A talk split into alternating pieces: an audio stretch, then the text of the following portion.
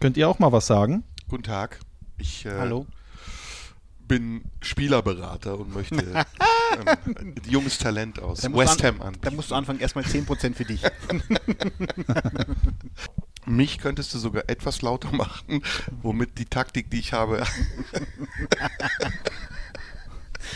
Ich habe die Videos gesehen. Ich muss die, kannst du mich leiser stellen, bitte? Mach mich ganz laut und dich komplett raus. Ja. Ich lehne mich gleich einfach nur zurück und genieße. Ich kann euch sagen, Leute zu Hause, gönnt euch jetzt irgendein kühles Getränk, stellt euch das hin, denn ich verspreche euch, es wird hier geschichtsträchtig. Ihr hört den Fohlen-Podcast Und nichts weniger als das. mit Christian Straßburger. Das ist eine Geschichte! Herzlich willkommen, liebe Freunde, im neuen Jahr. Es ist wieder soweit. Der Fohlen-Podcast startet 2018.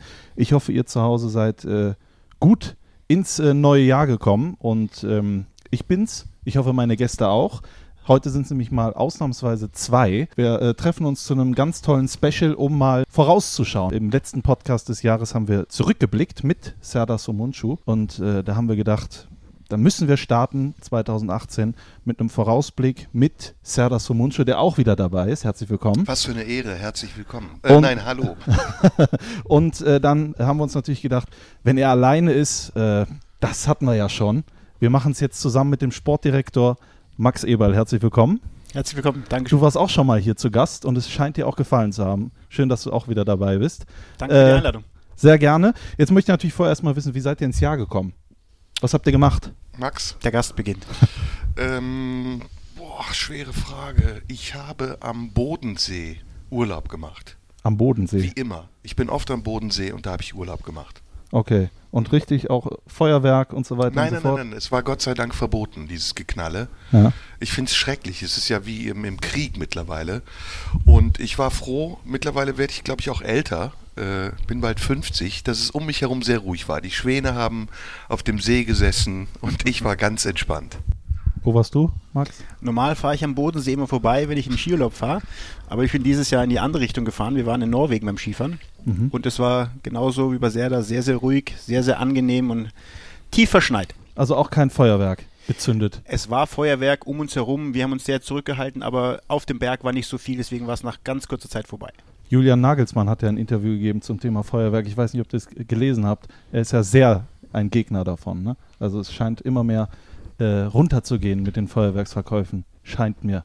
Ich war eh nie ein großer, oder ich bin kein großer Silvester-Fan, aber weil ich diesen, diesen Tag nicht mag, wo man sagt, vom 31. zum 1. jetzt wird alles anders und wird alles besser und jetzt muss ich äh, abnehmen und ich muss das, da bin ich eh kein Freund von, deswegen war Silvester, Party und Feiern für mich eh nie so im Vordergrund. Für mich ist es gemütlich mit Freunden einen, schönes, einen schönen Abend zu verbringen und dann ähm, einen neuen Tag zu erleben, nämlich den 1. Januar und dann eben das neue Jahr zu starten. Das ist für mich mehr im Vordergrund als das große Geballere oder die Party. Also Vorsätze machst du dir nicht. Du hast über, über Vorsätze einen ganzen Podcast gemacht. Den ersten, du machst die blaue Stunde, wer es zu Hause noch nicht weiß. Kann ich nur empfehlen. Es gibt wieder einige tolle Themen. Was ist so dein größter Vorsatz fürs Jahr? Also ich glaube, gemeinsam habe ich mit Max, äh, dass ich das Abnehmen nicht äh, hinbekomme. äh, Vorsätze natürlich, dass wir dieses Jahr wieder europäisch spielen. Das ist ein gemeinsamer Vorsatz mit der Borussia. Aber äh, privat habe ich mir nicht viel vorgenommen. Ich sehe es ähnlich wie du. Es macht äh, von den einen auf den anderen Tag keinen Unterschied, ob du jetzt im Dezember warst oder im Januar. Das ändert sich nicht. Ähm, entweder hat man die guten Vorsätze schon vorher gehabt und braucht keinen Anlass oder man muss sie sich nicht nachher erfinden. Gut, dann haben wir das Thema Vorsätze auch abgehakt. Das Jahr 2017 können wir noch nicht ganz abhaken. Wir wollen noch mal einmal kurz, bevor wir vorausblicken, äh, zurückblicken, kommen dann auch direkt mal äh, schon mal rein ins erste Thema. Äh, und ich glaube, so ging es mir am äh, Weihnachtstisch, äh, weil die Leute wissen, du bist bei Borussia. Sag doch mal, wie war das eigentlich wirklich nach dem äh, HSV-Spiel? Da ist ja einiges äh, passiert. Es gab ein paar Pfiffe. Du hast ein bisschen was gesagt. Wir müssen es noch mal besprechen. Ich war im Stadion. Serda war im Stadion. Ich, mich würde mal gerne interessieren, wie du das erlebt hast dort. Also ich glaube wirklich, es war ein Missverständnis. Ich glaube, du warst da sehr ähm, in, der, in der Glocke. Denn äh, in Wirklichkeit war es so, dass die Stimmung in der ersten Hälfte sehr gut war und ähm, die Zuschauer so wie immer eigentlich sehr euphorisch waren und hinter der Mannschaft standen. Und dann plötzlich kam etwas, was in den letzten Spielen häufiger passiert ist. Die Mannschaft zog sich plötzlich zurück. Nun, ich muss das wieder vorweg sagen. Äh, ich bin kein Fachmann. Du bist Fachmann. Alle, die hier sitzen, kennen sich sicher besser aus. Ich erlebe das ja aus Zuschauersicht und ich weiß nicht, welche taktische Vorgabe da plötzlich zieht, damit die Mannschaft sagt, wir haben jetzt erstmal ein Tor geschossen, wir müssen ruhig bleiben oder keine Ahnung, was auch immer.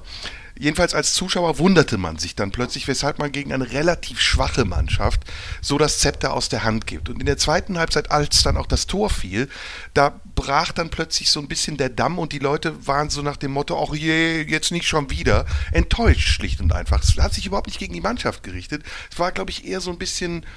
Ähm, ja, Überraschung bis Entsetzen. Also die Bandbreite war groß, das gebe ich zu, aber ich glaube, das hast du aus deiner Perspektive ein bisschen falsch wahrgenommen ist auch legitim und ich glaube, dass jeder es im Stadion anders wahrgenommen hat. Für mich ist es halt ein Gefühl, wir haben ich habe noch mal so ein bisschen, als man, wenn man ins Büro fährt, denkt man so drüber nach. Und ich hab, bin heute ins Büro gefahren, zufälligerweise, und habe gesagt, ja, vor zehn Jahren, da haben wir gegen Sandhausen gespielt. Waren die schon in der zweiten Liga? Ich weiß es gar nicht. Da waren wir noch in der zweiten Liga in Gladbach. Und wir haben die letzten Jahre natürlich wirklich Großartiges erleben dürfen, alle zusammen. Und ich weiß, ähm, Fluch der guten Tat, Erwartungshaltung steigt. Ähm, wir scheinen einen ganz guten Job gemacht haben, weil die Leute doch sehr, sehr viel von uns erwarten. Ähm, und deswegen war ich aber gefühlt, ich habe es ja vor einem Jahr schon mal gehabt, Manchester City 1-1, äh, Auswechslung in Modahut, wo ich so ein bisschen Unzufriedenheit gespürt habe. Ähm, und für mich war es ähm, eben diese ganze Hinrunde teilweise Spiele euphorisch, fantastisch, aber so Momente, wo ich das Gefühl habe, hey, da, das kann uns erschlagen, was da gerade passiert. Und das ist im Grunde in diesem HSV-Spiel für mich dann, vielleicht hast du es ja auch richtig analysiert, dann explodiert, wie ich gesagt habe, das kann doch nicht sein. Wir haben hier Spieler, die sind 18 Jahre, ähm, die machen gerade ihr erstes Spiel oder ihr zweites Spiel und, ähm, und werden jetzt nicht der Spieler ausgepfiffen, aber die Art und Weise. Ähm, und da bist du aber Opfer deines eigenen Erfolgs ein bisschen, ne?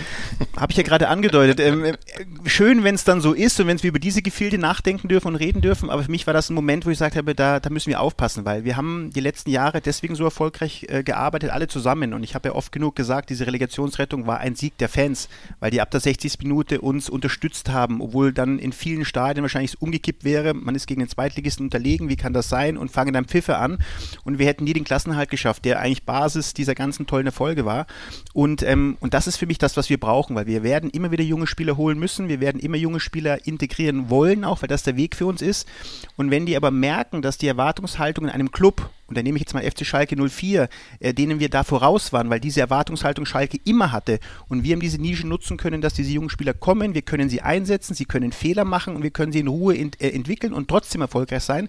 Diesen Weg sah ich etwas in Gefahr und deswegen war es vielleicht eine, eine extreme Reaktion, aber mit diesen extremen Reaktionen auch sehr, sehr viel ähm, Antworten und sehr viele Reaktionen bekommen, wo man eben auch genau diese Reaktion, was ich jetzt sage, was ich erkläre, auch den Leuten nahebringen kann es geht mir gar nicht um dieses eine Spiel. Mir geht es darum, dass unser genereller Weg in Gefahr kommen könnte, wenn wir keine jungen Spieler mehr integrieren können. Ich glaube, wir können das vergleichen. Also ich habe, wenn ich äh, Vorstellungen habe, manchmal 5000 Leute vor mir sitzen. Und äh, ich sehe häufig nur die ersten beiden Reihen. Und wenn dann in der ersten Reihe Mitte ein Typ sitzt, der die Arme verschränkt hat und die ganze Zeit mit dem Kopf schüttelt, dann gehe ich manchmal auch raus aus der Vorstellung und denke, das war richtig scheiße heute. Mhm. Die, vier, die 4999, die es toll fanden, die registriere ich in dem Moment nicht mehr.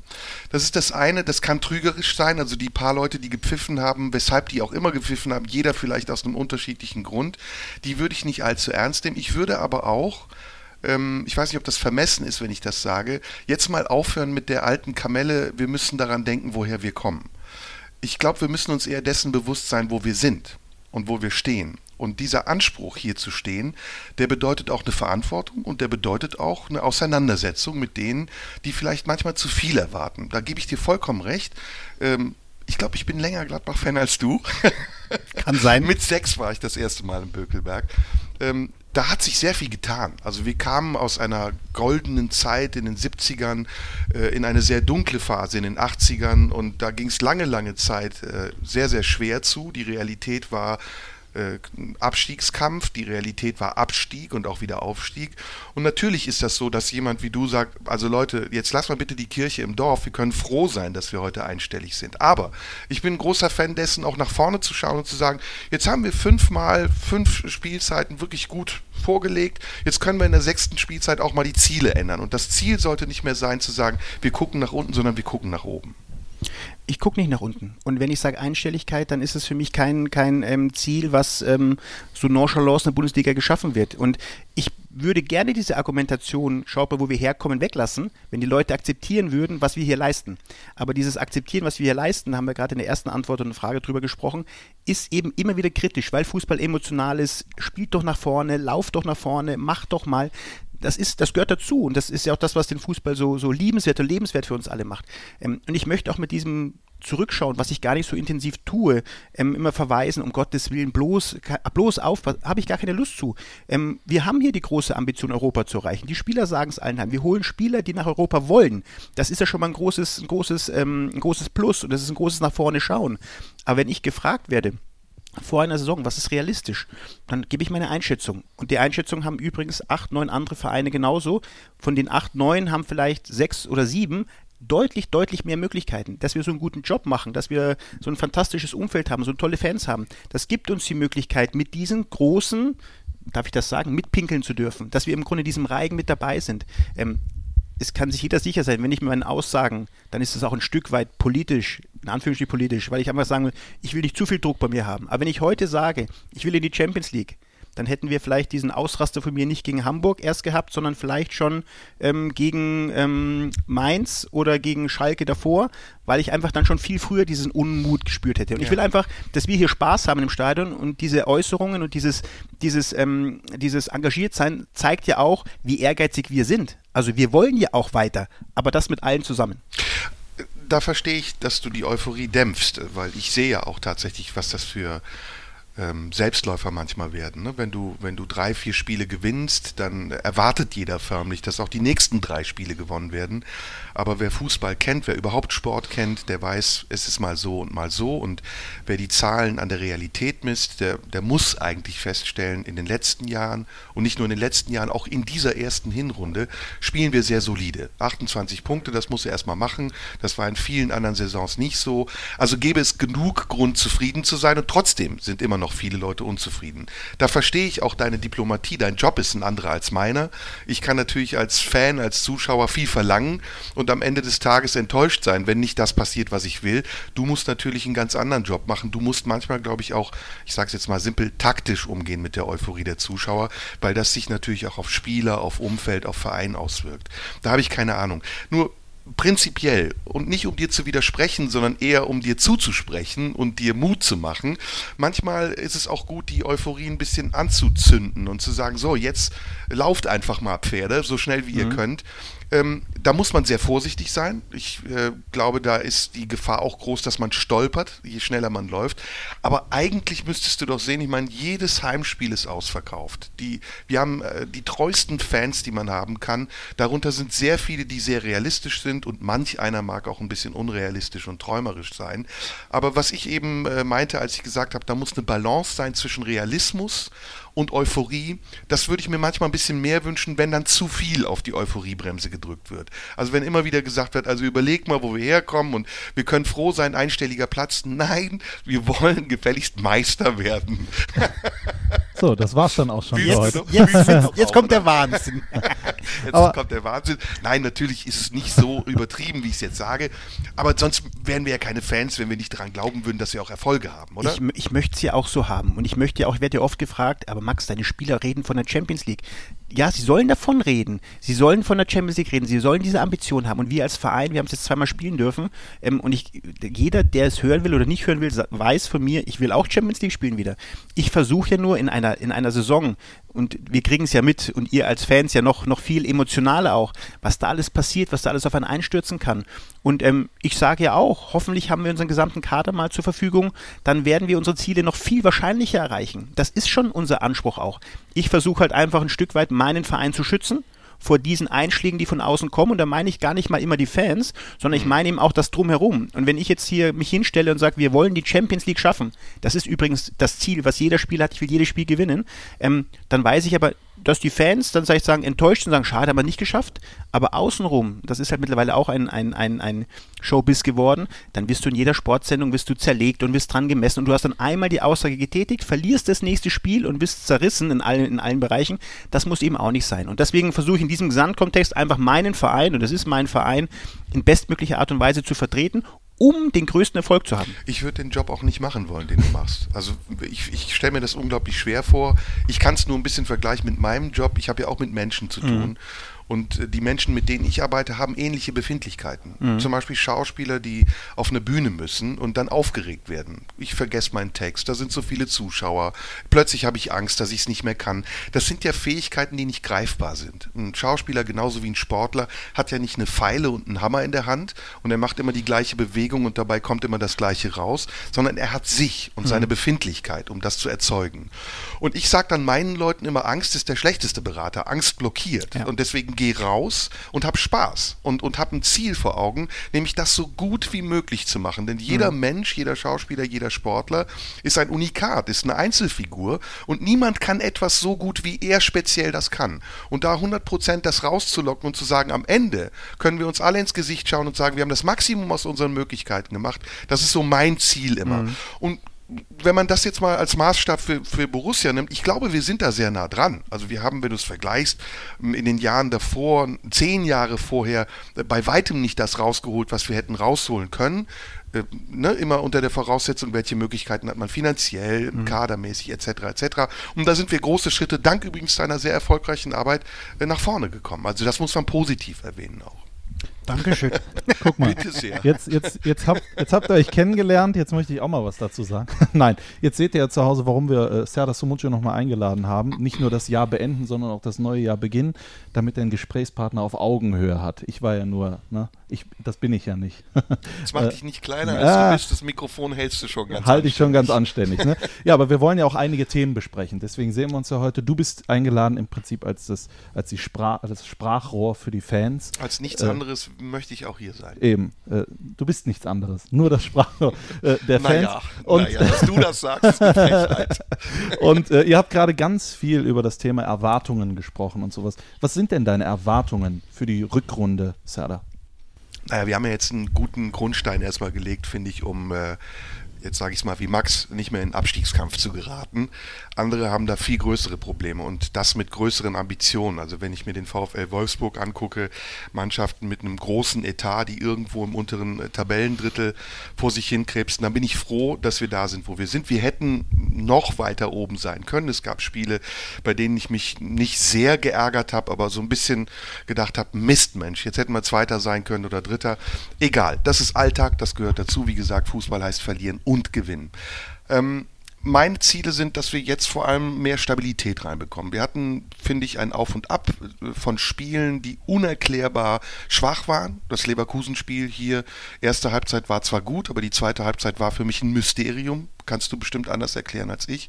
Wir hatten Spiele in Dortmund, wo ich äh, Angst bekommen habe, wo ich gedacht habe, das kann doch gar nicht sein, dass eine Mannschaft so auseinanderfällt. Und dann hatten wir wieder sehr, sehr starke Spiele, äh, wo ich gedacht habe, wow, also das kann wirklich was werden. Ich war wirklich hin und her gerissen in der Hinrunde und konnte überhaupt nicht einschätzen, wo diese Mannschaft steht. In den letzten Spielen, insbesondere übrigens auch im letzten Testspiel gegen Mainz, erkennt man, dass äh, mehr Stabilität in die Mannschaft kommt. Sicher hat das was mit den Verletzten zu tun, sicher hat das was mit der Größe des Kaders zu tun und auch immer wieder damit, dass man umstellen, anpassen muss an die Gegebenheiten. Aber ich glaube, wenn wir bestehen wollen und wenn wir gemeinsam das Ziel haben, weiter oben zu bleiben oder noch höher zu kommen, dann muss Kontinuität her. Dann muss irgendeine Verlässlichkeit da sein, die sagt, das ist die Stabilität, auf die wir uns berufen können. Und wenn es dann nicht klappt, okay, aber wir haben wenigstens äh, die Grundform, die wir brauchen, um da oben zu bestehen. Du guckst so, was Leverkusen, meinst du? Leverkusen ein gutes Spiel, weil Leverkusen ein gutes Spiel, weil das im Grunde das ein bisschen widerspiegelt, was wir gerade andiskutiert haben. Nämlich diese, diese erste Halbzeit Leverkusen war aus meiner Sicht nicht nur gut, die war wahrscheinlich eine der besten, die wir gespielt haben ja. in, der, in der Hinrunde, vielleicht in dem ganzen Kalenderjahr 2017. Und ähm, für mich auch, genauso wie für dich, unerklärlich, wie eine Mannschaft dann so abbricht. Ähm, wenn du dann Analysen machst, dann siehst du, was ein Dennis Zakaria falsch macht, was ein Mika Cochons falsch macht, was du einem, äh, einem, einem 18-, 19-Jährigen nicht vorwerfen kannst. Das war bei dem Fall unser Mittelfeld gewesen, die in der ersten Halbzeit von einer Euphorie getragen wurden und in der zweiten Halbzeit eben auch, aber in die falsche Richtung. Und das ist genau diese Erwartungshaltung, die diese Mannschaft, weil ich habe nachher mit Lars Stindl gesprochen, ich sage, Lars, wie, du musst doch nach dem 3-1 spüren, das geht doch völlig in die falsche Richtung. Ihr müsst doch jetzt erstmal zumindest das 1-3 verteidigen, wir dürfen nicht auseinanderfliegen. Dann sagte Max, wir haben auf dem Platz das Gespür gehabt, wir gewinnen das Spiel noch. Dann sage ich, du bist doch des Wahnsinns. Wie kannst du das Spiel noch gewinnen wollen? Wir liegen gerade 1-3 hinten und wir kriegen ruckzuck das 1-4 und dann noch 1-5. Wir können auch als 1-6 kriegen. Das darf uns nicht passieren. Ja, das ist in dieser Mannschaft. Und das ist das, was ich eben auch ein bisschen managen muss von außen, dass diese Mannschaft vielleicht ein Gefühl entwickelt, was vielleicht im Bundesliga-Fußball in die falsche Richtung gegangen ist. Nämlich in dem Spiel aber völlig ins Desaster und ins Fiasko gegangen ist. Ähm, umso mehr bin ich stolz auf diese Mannschaft, weil danach haben wir fünf Spiele, vier Siege, ein Unentschieden. Ähm, unter anderem drei Tage später das Pokalspiel in Düsseldorf, was nicht leicht war unter den Voraussetzungen, wo ich dann eine Mannschaft sehe, wo ich sage, hey, das ist die Stabilität, genau die ich mir auch wünsche für eine Truppe, ähm, wo natürlich wichtige Spieler für uns da sein müssen. Und wenn Chris Kramer dann nicht da ist, wenn dann Yannick Westergaard nicht da ist, wenn dann eben Torgen Hazala, Stindl nicht da wären, dann hätten wir Probleme. Ähm, da hoffe ich einfach drauf, dass wir eine Rückrunde diese Stabilität allein mit solchen Spielern bekommen. Und wenn du dann Mainz nimmst, da hast du mal wieder einen Jonas Hoffmann, den du einwechseln kannst, da hast du mal wieder einen Josip Drimic als Alternative mit dabei, da hast du wieder diese Möglichkeiten. Ich möchte gar nicht zu sehr wegen den verletzten Spielern diskutieren und reden, davon haben wir, wie andere auch, äh, einige, aber wir müssen kriegen, dass wir alle Spieler im Kader haben und dann gebe ich total recht, dann muss das nächste Ziel Stabilität sein. Mhm. Gut, ähm, ich will gar nicht sagen, also ich habe, äh, ich finde Michael Cuisance sehr gut. Ich habe ihn gesehen hier und war erstaunt, wie mutig er spielt. Und da bin ich gar nicht der Meinung, dass man so einen Spieler drosseln sollte. Auch bei Zakaria, der sich ja immer besser zurechtfindet, am Anfang noch wirklich gravierende, kleine gravierende Fehler gemacht hat, wird das immer stabiler. Mittlerweile so, dass ich äh, ihn sogar fast besser als Granit Xhaka finde. Also er, er setzt das wirklich perfekt. Gute Einkäufe, gratuliere. Aber da frage ich mich, wir beide erinnern uns ja, glaube ich, sehr gerne an äh, Lucien Favre zurück, warum das da anders war und warum bestimmte Dinge sich geändert haben. Ich bin gar nicht so ein Fan davon, Leuten Vorwürfe zu machen und einseitige Schuldweisung zu betreiben, sondern wir sind ein Kollektiv und wir müssen jeder darüber nachdenken, wo wir uns verbessern können. Und ich glaube, in diesen Momenten, das war meine Analyse des Leverkusen-Spiels, äh, passiert irgendetwas, was mit Überforderung zu tun hat, mit, mit, einer, mit einer Sache, die die Spieler offensichtlich nicht ganz genau umsetzen können, nämlich wie reagiere ich in einer Situation, in der das äh, in der ich das Heft aus der Hand geben muss, ruhig und besonnen und behalte trotzdem den Überblick über das, was ich noch erreichen kann. Und das ist passiert. In der zweiten Halbzeit passierte durch das, durch das Gegentor, durch das erneute Gegentor und dann das relativ schnelle 3-1, ähm, dass, die, dass die Mannschaft aus den Fugen geriet und einfach nur noch drauf losgerannt ist. So hatte ich es empfunden. Und da ist dann natürlich die Frage nach den Verantwortlichen. Jemandem von außen, der sagt, hey, kommt mal runter, jetzt behaltet erstmal Ruhe, es gibt 30, 40 Minuten Zeit noch, wir müssen jetzt nicht auf einmal alles wieder richtig und gut machen das fragt man sich dann als Zuschauer. Ne? hast, du keine, der, der hast, du keine, Chance? Äh, Lucien Favre, ein gutes Beispiel. Ich erinnere mich gern, wie die Leute ähm, unruhig waren, als wir den 86. Rückpass gespielt haben und wie die Leute ähm, reihenweise Briefe geschrieben haben, kannst du mir Herrn Favre mal sagen, er soll nach vorne spielen? Also da war das nicht angenehm, da haben wir aber sehr stabil gespielt. Ja. Ähm, da haben wir natürlich eine, eine Periode von vier Jahren gehabt, wo wir was aufgebaut haben. Lucien Favre, als er dann gehen oder gegangen ist, haben wir das Spiel gegen Dortmund auch 4-0 sang- und klanglos verloren, mit der gleichen Geschichte, dass man aus den Fugen geraten ist. Du bist als, als Trainer bedingt in der Lage, ein Spiel dann nochmal, wenn es so einen Lauf genommen hat, wie dieses Leverkusen-Spiel, einzugreifen. Wenn aber allein die Spieler für sich das Gefühl haben, nach dem 1-3, hey, wir gewinnen das Spiel noch, dann wird es für den Trainer ganz schwer, irgendeine Struktur auf dem Platz noch zu verändern. Wir haben momentan Lars Stindl ist dabei, sich reinzuwachsen. Christoph Kramer ist dabei, sich reinzuwachsen, der leider gegen Leverkusen nicht dabei war. Ähm, ein, ein, Jan Sommer ist dabei, ein Yannick Westergaard, der da auch keinen guten Tag hatte, ähm, sind dabei, diese Figuren zu werden. Wir hatten keinen Martin Stranzl auf dem Platz, wir haben keinen Dante auf dem Platz gehabt. Diese Spiele gibt es nicht reihenweise. Äh, wir würden gern solche Spiele auch in unseren Reihen finden und haben. Die müssen aber bei uns gerade wachsen. Das ist eben dieser ständige neue Prozess, den wir in einer Kaderentwicklung haben. Ähm, und das war so ein Spiel Leverkusen, wo du als Trainer bedingt Eingriff hast, wenn das Spiel am Laufen ist. Und ich glaube, keiner von uns ist in die Halbzeit gegangen und hätte das erwartet. Hm. Unser Trainer übrigens auch nicht. Ich übrigens auch nicht. Und dementsprechend hast du auch solche Warnhinweise gar nicht geben müssen. Du hast dir gesagt, hör zu Männer, lasst uns gut stehen, Leverkusen wird jetzt kommen. Was passiert? Wir haben erstmal die große Chance zum 2-0. Oskar Wendt am 16er ganz alleine, machen wir es 2-0, geht es in eine ganz andere Richtung. Und auf einmal passiert ihm das, was passiert ist, diese drei Gegentore.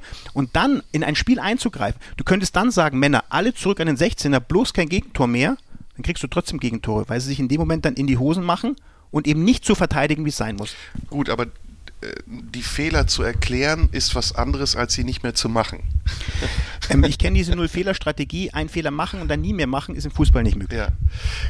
gut, ich, ich, wie gesagt, kann mir gar nicht vorstellen, wie schwer das ist. Ne? Ich rede mit dir ja als, als Außenstehender und trotzdem frage ich mich, was hat man da für Möglichkeiten, außer zu sagen. Danach fünf Spiele, vier Siege, ein Unentschieden. Das ist eine Reaktion, wo ich sage, da ist eine Reaktion eines Teams, einer Mannschaft, eines, eines, eines, eines Staffs drumherum, wo ich sage, das sind Reaktionen, die schätze ich sehr, weil es kann nämlich in eine ganz andere Richtung gehen. Und da haben wir gar nicht so weit von uns Mannschaften gesehen, die es aber eine ganze Saison in die falsche Richtung geht. Und da muss ich sagen, das ist, das bewerte ich als Verantwortlicher extrem hoch, dass du nach so einer Klatsche, was nicht leicht zu verdauen ist, drei Tage später in Düsseldorf spielst und dann in Hoffenheim gewinnst redest du jetzt vor mir anders, als du denkst? Nein. Nein, ich rede nur mit ehrlicher Zunge, egal gegen wen gegenüber. Ja, weil ich finde, das genügt nicht. Also du sagst zwar sehr plausible Dinge und du sagst, die nächsten Spiele haben wir ja gewonnen, deswegen ist das eine Spiel entschuldigt, würde mir nicht genügen. Ich würde schon weiter herausfinden wollen, warum wir dieses Spiel so sang- und klanglos untergehen. Weil wir Fehler und, machen. Ja, weil aber, wir, weil ja. wir Stellungsfehler machen, weil wir einen Kevin Volland und einen, einen, einen Brandt zu leicht in diese Kontersituation kommen lassen. Aber jetzt hier am Tisch Zuhörern an einer Taktiktafel das zu erklären mit Worten, ist extrem schwierig. Aber ich glaube, das ist auch unser Job. Und das Schöne ist, das ist uns nicht mehr passiert. Ich finde das gar nicht so schwierig und ich würde das gerne hören. Also auch ich verstehe ein bisschen was von Taktik. Ja, finde ich jedenfalls besser, als wenn du sagst, ja, das passiert, die nächsten Spiele haben wir gewonnen. Also Nein, dann, nein, aber dann du- nein. weiß ich ja, habe ich ja einen Einblick auch in deine Denke, die ist ja sehr wichtig, um zu vermitteln, was du für ein Konzept hast, auch in der Niederlage. Ich denke, dass das Konzept der Niederlage ist, das umzukehren in, in Erfolg. Und das haben wir getan. Und wenn du Fehler machst in diesem Spiel wie Leverkusen, das heißt taktische Fehler, das heißt, du machst ein Abspiel und bleibst in der falschen Position stehen und schließt dir ins Zentrum nicht, um den Konter zu verhindern, wenn das jetzt was weiterhilft, dann ist das eben eine Sache, die uns in der Vergangenheit oder in, in den Spielen danach nicht mehr passiert ist. Und damit kannst du doch davon ausgehen, dass es analysiert worden ist, besprochen worden ist und geändert worden ist. Sonst würdest du keine vier Spiele in der Bundesliga und eins im Pokal gewinnen. Du wirst aber jetzt nicht ungehalten, weil ich zu freche Fragen stelle. ich, ich verteidige das, was ich, was ich, was mein Job ist, und da kann fragen, wer will, und da bin ich auch emotional, weil ich einfach ähm, ähm, dafür stehe und ich bin jetzt nicht hier um irgendwelche taktischen Dinge, weil das ist nicht mein Job, das ist Trainers Job. Aber mein Trainer macht einen sehr guten Job und das verteidige ich. Genau, und das ist der Punkt, den ich gerade spüre. Und das ist, glaube ich, etwas, was ich ändern würde, wenn ich da auch so vermessen sein darf, einen Rat von außen zu geben. Ich glaube, der beste Ratgeber ist, ruhig zu bleiben und auch vor allem in der Außenwirkung ruhig zu bleiben. Das beherrschst du ja perfekt. Aber manchmal habe ich das Gefühl, dass wenn man zu genau nachfragt, du auch emotional angeknabbert bist. So wie jetzt im Augenblick. Und das ist ja, das ist ja nicht wirklich dein Job. Dein Job ist es ja tatsächlich erstmal Kritik abzufedern, sie abzufangen, aber auch darauf zu antworten. Tue ich.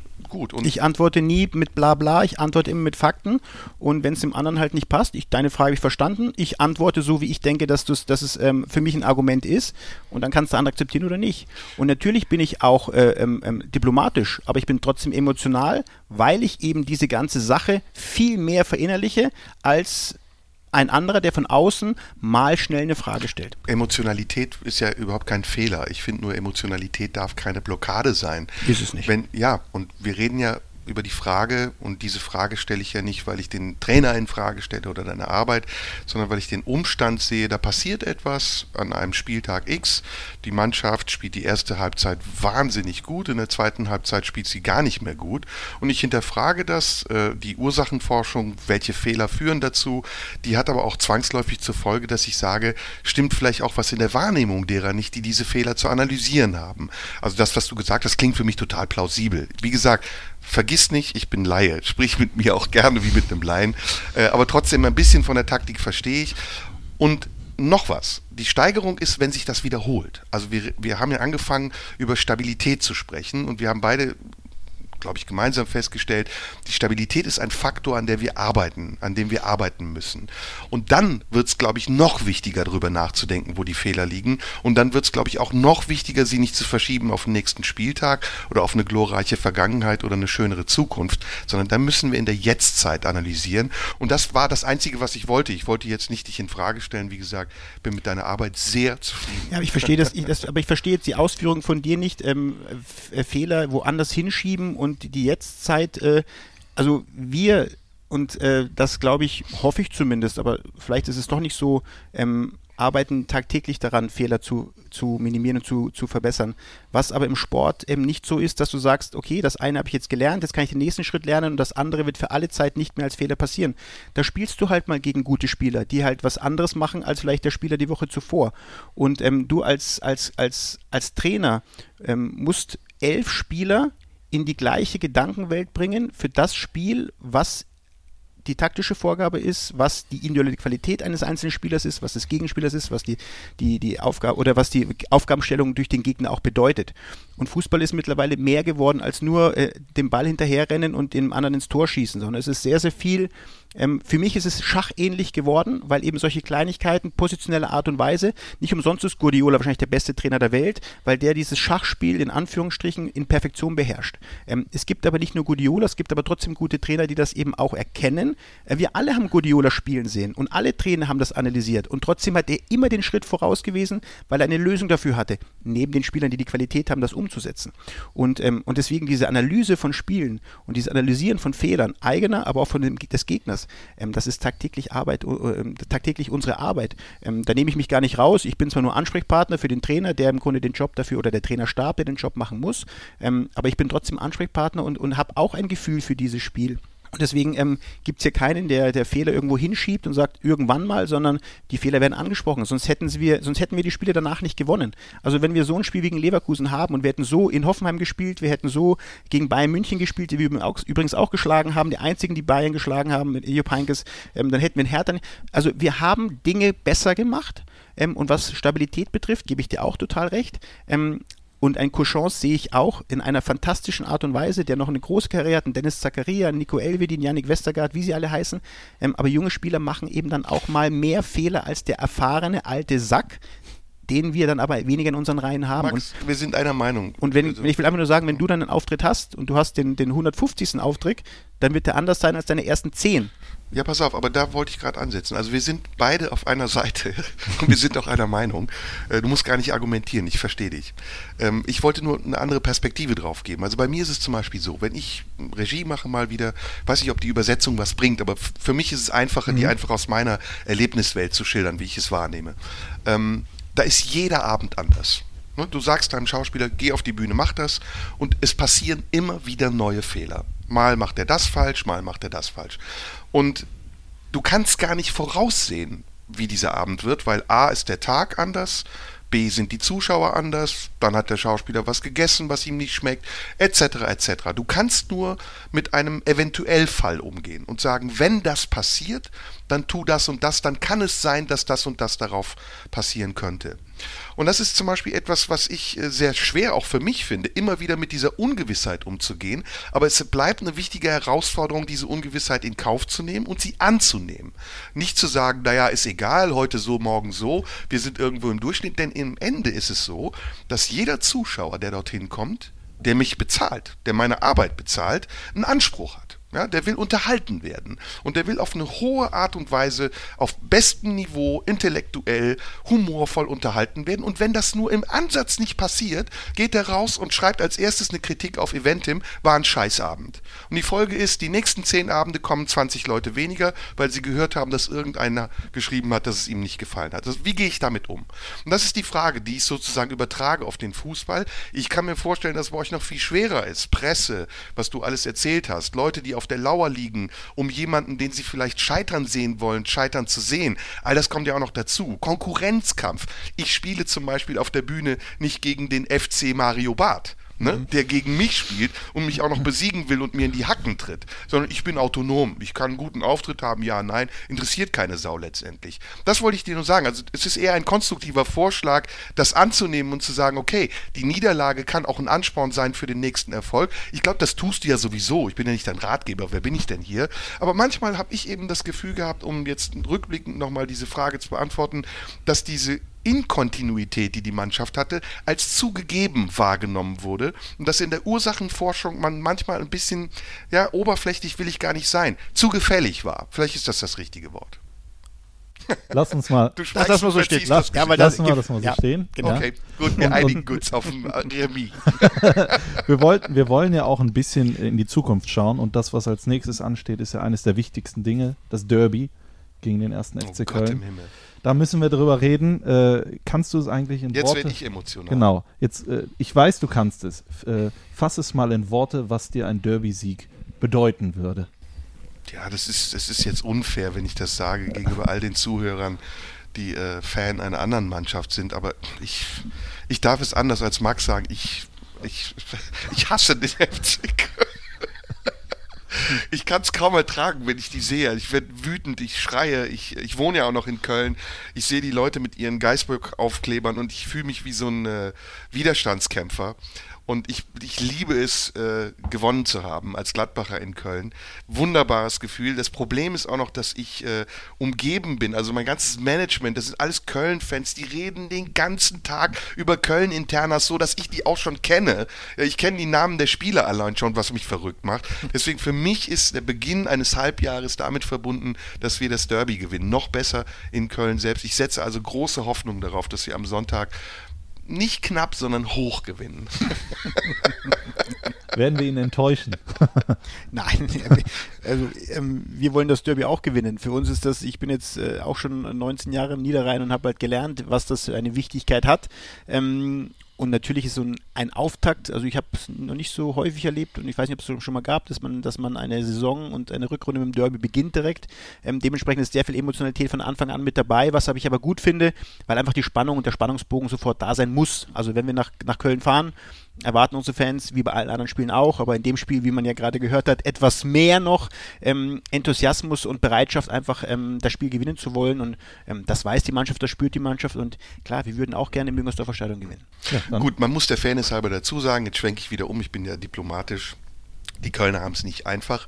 Äh, wirklich eine der, der schlimmsten Hinrunden aller Zeiten, glaube ich, die eine Mannschaft in der Bundesliga erlebt hat. Und mit der Leidenschaft, mit der dieses sehr treue Publikum diesen Verein verfolgt, muss das natürlich eine, eine Qual sein, die die Kölner gerade erleben. Und da den letzten Gnadenstoß zu versetzen und zu sagen, wir als eure Kollegen vom linken Niederrhein, wir, wir besiegeln den Abstieg, das wäre natürlich ein Freundschaftsdienst, den wir leisten könnten. Andererseits, ich möchte nicht in deren Haut stecken, ganz ehrlich. Also ich weiß nicht, wie du das empfindest, Max. Äh, Ähm, es ist für mich, für mich auch ähm, etwas, etwas überraschend gewesen, was, was passiert ist, weil Köln für mich in den Jahren zuvor ähm, als Konkurrent ähm, sehr stabil äh, schien und sehr stabil wirkte. Deswegen war das nicht unbedingt zu erwarten. Ähm, wenn ich einen kurzen Schwenker, und das ist keine Argumentation, sondern einfach nur mal ein Hinweis, ähm, dann sage, dass, das ist uns in Gladbach nicht passiert, obwohl wir auch wie Phoenix aus der Asche 2012 nach Europa gekommen sind, hatten wir nie mehr, wir hatten in der, in der letzten Vorrunde nach 17 Spielen 17 Punkte, das war so ein bisschen kritisch, wir hatten mit diesen fünf Auftaktniederlagen. Bei Lüsschen damals so ein bisschen eine Situation, wo es hätte gefährlich werden können, aber wir hatten im Grunde trotz der Erfolge, die ja auch etwas überraschend kamen, nie solche Probleme, wie es jetzt der FC hatte, wie es in der Vergangenheit andere Vereine hatte, was meinst du, woran die Probleme liegen oder woher sie kommen? ähm, die Probleme äh, vielleicht deine Argumentation aufzupacken, die ich ja durchaus sinnvoll und schlüssig halte, eben auch Angst davor, jetzt Europapokal und Dreifachbelastung und was kann das bedeuten, ähm, dass man sich sehr viel darüber Gedanken macht, was passiert, wenn ähm, und gar nicht diese Euphorie, die ich empfunden habe, wir in, in, in Gladbach ähm, entwickelt haben, zu sagen, wir freuen uns auf jedes einzelne Europapokalspiel und wenn es gegen Limassol war, war das Stadion voll und wir haben uns darauf gefreut, wir sind mit der Mannschaft gekommen, haben dieses Spiel gewonnen und haben sehr viel Euphorie draus genommen aus so einer Europapokalsaison und weniger die Angst, was ist, wenn ich jetzt die Belastung zu hoch habe und Verletzte kommen, selbstbestimmte Prophezeiung, auf einmal hast du all das und dann stehst du dann und denkst, oh Gott, was macht man jetzt? Aber es war ein bisschen verkannte Realität auch, oder? Also Modest hat mit seinen Toren die Kölner in den Europapokal geschossen, aber die Mannschaft selbst, der Kader war jetzt nicht eine, eine Mannschaft, von der man hätte erwarten können, dass sie europäisch spielt. Gebe ich recht, sie hat die Gunst der Stunde genutzt. Letztes Jahr, dass andere Mannschaften geschwächelt haben und sie haben die Gunst der Stunde genutzt. Ähm, Modest ein sehr wichtiger Faktor, aber die ganze Mannschaft wirkte sehr stabil. Es, es war keine Mannschaft, die getragen war von, von Topstars, aber von einer sehr, sehr guten Struktur. Deswegen ist es für mich noch überraschender gewesen, weil normal diese Mannschaft, die eine gute Struktur hat, normal diese Struktur auch beibehält. Aber gefühlt haben sie eben mit diesem dann mehr nach vorne denken und wir haben Modest nicht mehr, jetzt müssen mehr Spieler Tore schießen, hat man ein Stück weit vielleicht Stabilität verloren und man hat vorne keine Tore geschossen und hinten überraschend viele bekommen. Man hatte auch Pech mit Spielen, wo es dann eben Stuttgart Elfmeter bekommen zum 2-1, dann Elfmeter zurück und 2-1 In verloren. Mainz, das Spiel, da Genau, genau. Also es gab auch Spiele, die dann eben genau in so einer Phase noch reinlaufen. Ähm, aber für mich überraschend, dass sie wirklich von Platz 5 dann so ein Desaster erleben. Ja, aber fatal finde ich auch, dass diese typische kölsche Euphorie, die ja eigentlich immer eintrat in solchen Situationen, diesmal gar nicht da ist. Ich finde, dass die kölschen Fans sehr nüchtern sind und dass sie sehr realistisch, sehr treu auch jetzt in dieser Stunde, in dieser schweren Stunde zu ihrem Verein halten und trotzdem äh, klappt es irgendwie nicht. Ich finde, die Ursachen, also Modest haben wir gesagt, ist eine.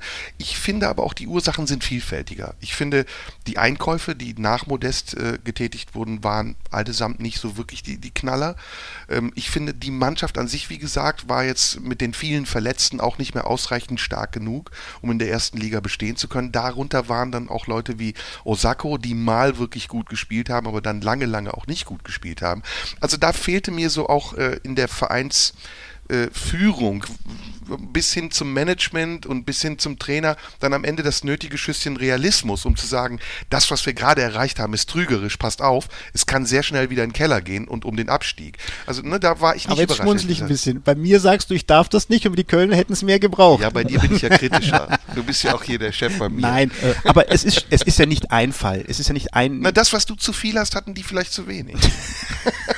Ich, ich Wir schon, treffen uns in der Mitte. Ich höre schon, schon wieder ein Remis, Scheißdreck. Ich, ich höre schon, wie es zu Hause äh, tippt in die ganzen Foren, die sollen endlich aufhören, vom ersten FC Köln zu sprechen. Na, warum? Ne? Das ist doch, Über man misst sich doch auch an den Gegnern. Äh, also mal zum ja. FC Köln.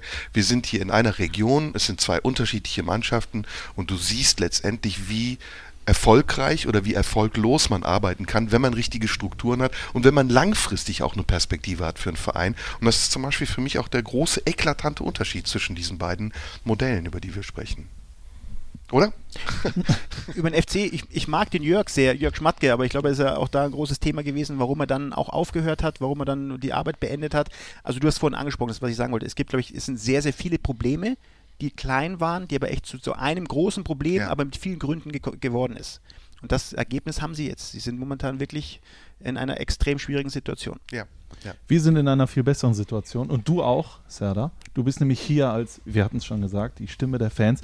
Und ich habe ja vorhin gesagt. Wir sind das Volk. Wir sind, ich bin die genau. AfD der Gladbach-Fans. Auf gar keinen Auf Fall. Keinen Fall. Auf gar keinen Fall. Ich meinte das auch gerade mit dem Eintippen in die Foren. Das hat ja immer mehr äh, oder kommt immer mehr die Kommentare bei Facebook. Hier die Kommentare im Stadion und so weiter und so fort. Es prasselt viel Kritik. Ich weiß nicht, ob ihr es gehört habt. Mario Basler hat ja im vergangenen Doppelpass das eine oder andere gesagt. Hat gesagt. Mit dem Neururer habe ich auch schon Stress gehabt. Der ist unerträglich. Nee, Mario Basler war äh, der sagte nee, kein... Nee, Neururer und Basler haben sich gestritten. Ja? Mhm. Ich habe nur ein bisschen was gelesen. Es geht ja darum, ein Fußballverein äh, ist nicht mehr kritikfähig und äh, Spieler werden äh, einkaserniert und gezüchtet und so weiter und so fort. Ich möchte dir jetzt einfach die Möglichkeit geben, so gewisse Kritikpunkte, die du vielleicht in dir verspürst, wo du nicht weißt, wohin damit, dass du vielleicht direkt an Max loswerden kannst.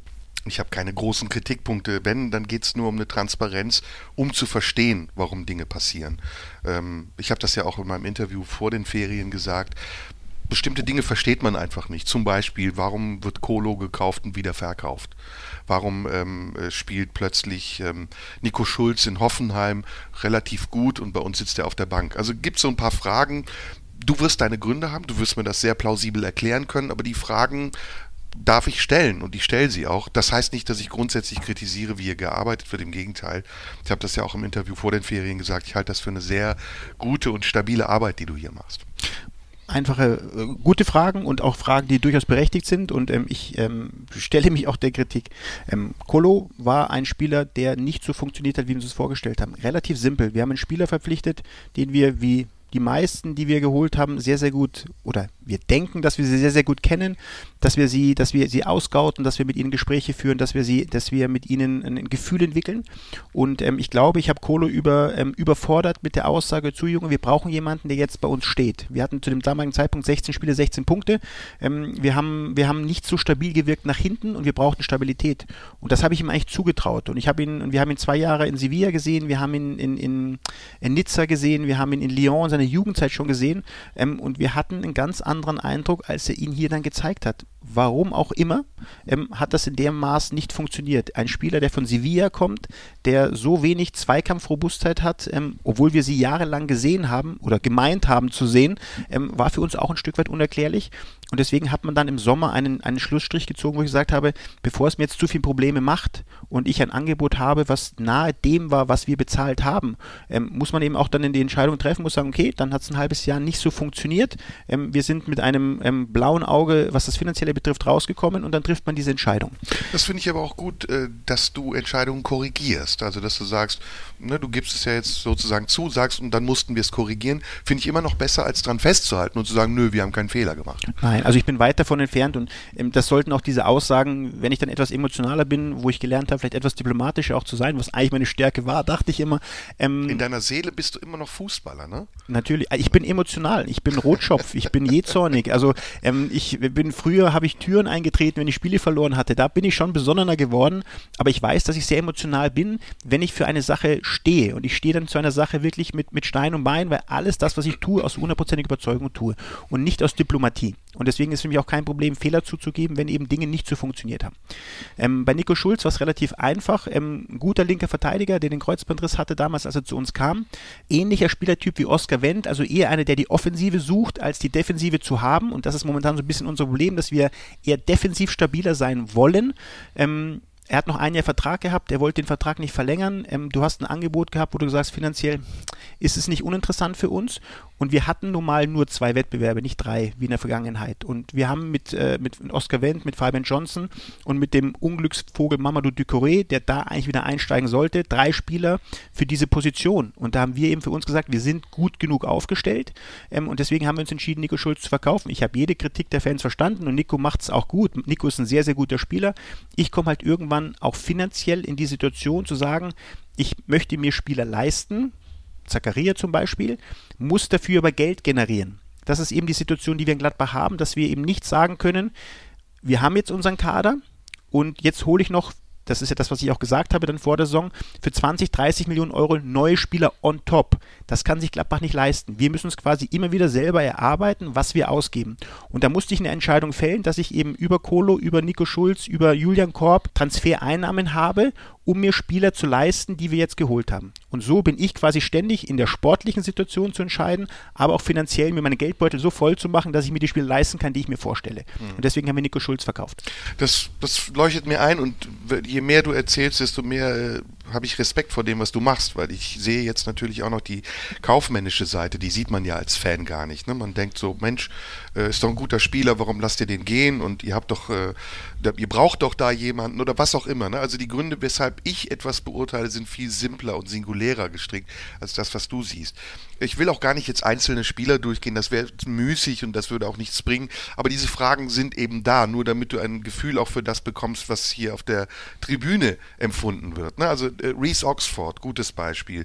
W wusstet ihr nicht, dass er sechsmal spielen muss, damit ihr ihn behalten könnt bis zum Sommer? Warum habt ihr nicht einfach pro forma gesagt, komm Junge, lauf, damit wir die Spielzeit drin haben? Jetzt ist das Dilemma, er ist weg, hat gut gespielt die letzten Spiele. Du müsstest dir doch ein Loch in den Bauch ärgern, so emotional wie du bist wenn wir in der Bundesliga dahin kommen, dass wir wirklich Spiele, ähm, die wir führen, wo wir dann zwei, drei Spiele einfach reinschmeißen können nach dem Motto, ach, fantastisch, toll, ähm, dann würden wir es tun. Ähm, in der Bundesliga ähm, bist du bis zur letzten Sekunde, auch wenn du mit zwei Toren Vorsprung führst, alias Hertha BSC zum Beispiel, weißt du genau, wenn in der 89. das 4-3 durch den Standard fällt, weißt du, was in den nächsten sechs Minuten passiert. 100 lange Bälle in deinen Strafraum und irgendwann fliegt einem der Ball von Fuß und der schiebt ihn rein und dann steht es 4-4. Und dann ist das Geschrei groß. Also Fußball-Bundesliga ist ähm, nicht das Geschäft, wo man diese Leichtigkeit hat, solche Entscheidungen zu fällen. Du musst jede Auswechslung, und das tust du dir, sechsmal überlegen, was bringt das dir jetzt? Und du hast immer, und jetzt kommt deine Aussage wieder, nicht von Angst getragen, aber du willst dieses Spiel unbedingt gewinnen. Und selbst ein zwei Tore Vorsprung in der Bundesliga ist für uns keine Garantie, für, übrigens für keine Mannschaft oder seltene Mannschaft, dass du das Spiel auch definitiv gewinnen wirst. Ähm, wir wussten von der Klausel, aber Reese hat ein Stück weit gebraucht, um halt sich an den deutschen Fußball zu gewöhnen. Ähm, das ist im Fußball so. Und ich sage sogar andersrum. Hätte er die drei Spiele nicht gemacht, dann wäre er heute noch hier. West Ham diese Aufmerksamkeit nicht hätte. Ähm, das ist nun mal so im Fußball, das haben wir bei Florian Neuhaus übrigens genauso gemacht bei Fortuna, dass wir uns reinbauen lassen, wenn diese Laie, wo wir ja versprechen, dass er spielen soll, nicht so umgesetzt wird, habe ich als Verein, als Stammverein die Chance, ihn zurückzuholen. Mhm. Ähm, die Chance hat West Ham jetzt genutzt. Sie wollen ihn gerade versuchen zu verkaufen, was äh, nicht ganz so leicht ist bei den Summen, die sie sich vorstellen. Wir haben ein Angebot abgegeben und ich bin relativ guter Dinge, dass er relativ zeitnah wieder zu uns zurückkehrt und dann seine Laie vollendet. Und dann im Sommer wird man sehen, wie es dann eben weitergeht weitergeht. Vorsicht, es gibt eine Schlagzeile. Ist doch schön. Na, lass uns das damit bewenden. Es gibt viele Fragen, da könnten wir jetzt jeden einzelnen Spieler durchgehen. Ich finde, aber ich gebe dir jetzt mal wieder ein positives Beispiel. Für mich ist Josip Drimic Also wo viele sagen, also was habt ihr an dem noch Interesse? Ich finde das großartig, dass ein Verein an einem Spieler festhält, der wirklich kurz vor Karriereende ist und sich schwer verletzt und eigentlich keine Aussicht mehr darauf hat, wieder zurückzukommen.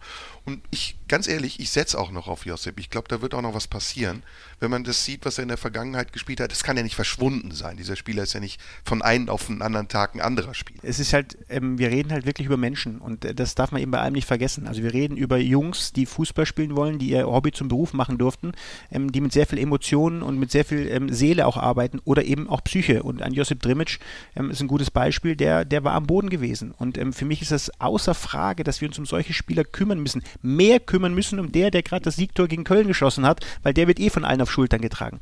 Und ähm, das ist eben was, was der Kaderplanung auch eine Rolle spielt. Du musst hier jedem der Jungs, die dir in die Augen schauen, eine ehrliche Antwort geben und nicht immer dieses Blabla, stell dich der Konkurrenz. Nee, er muss schon eine realistische Chance sehen, wo kann ich denn überhaupt spielen? Und wenn er die Chance nicht hat, vielleicht Nico Schulz, dann trifft man Entscheidungen, auch wenn es vielleicht nicht jeder versteht. Ich erinnere mich gerne an die Nichtverlängerung von Mike Hanke.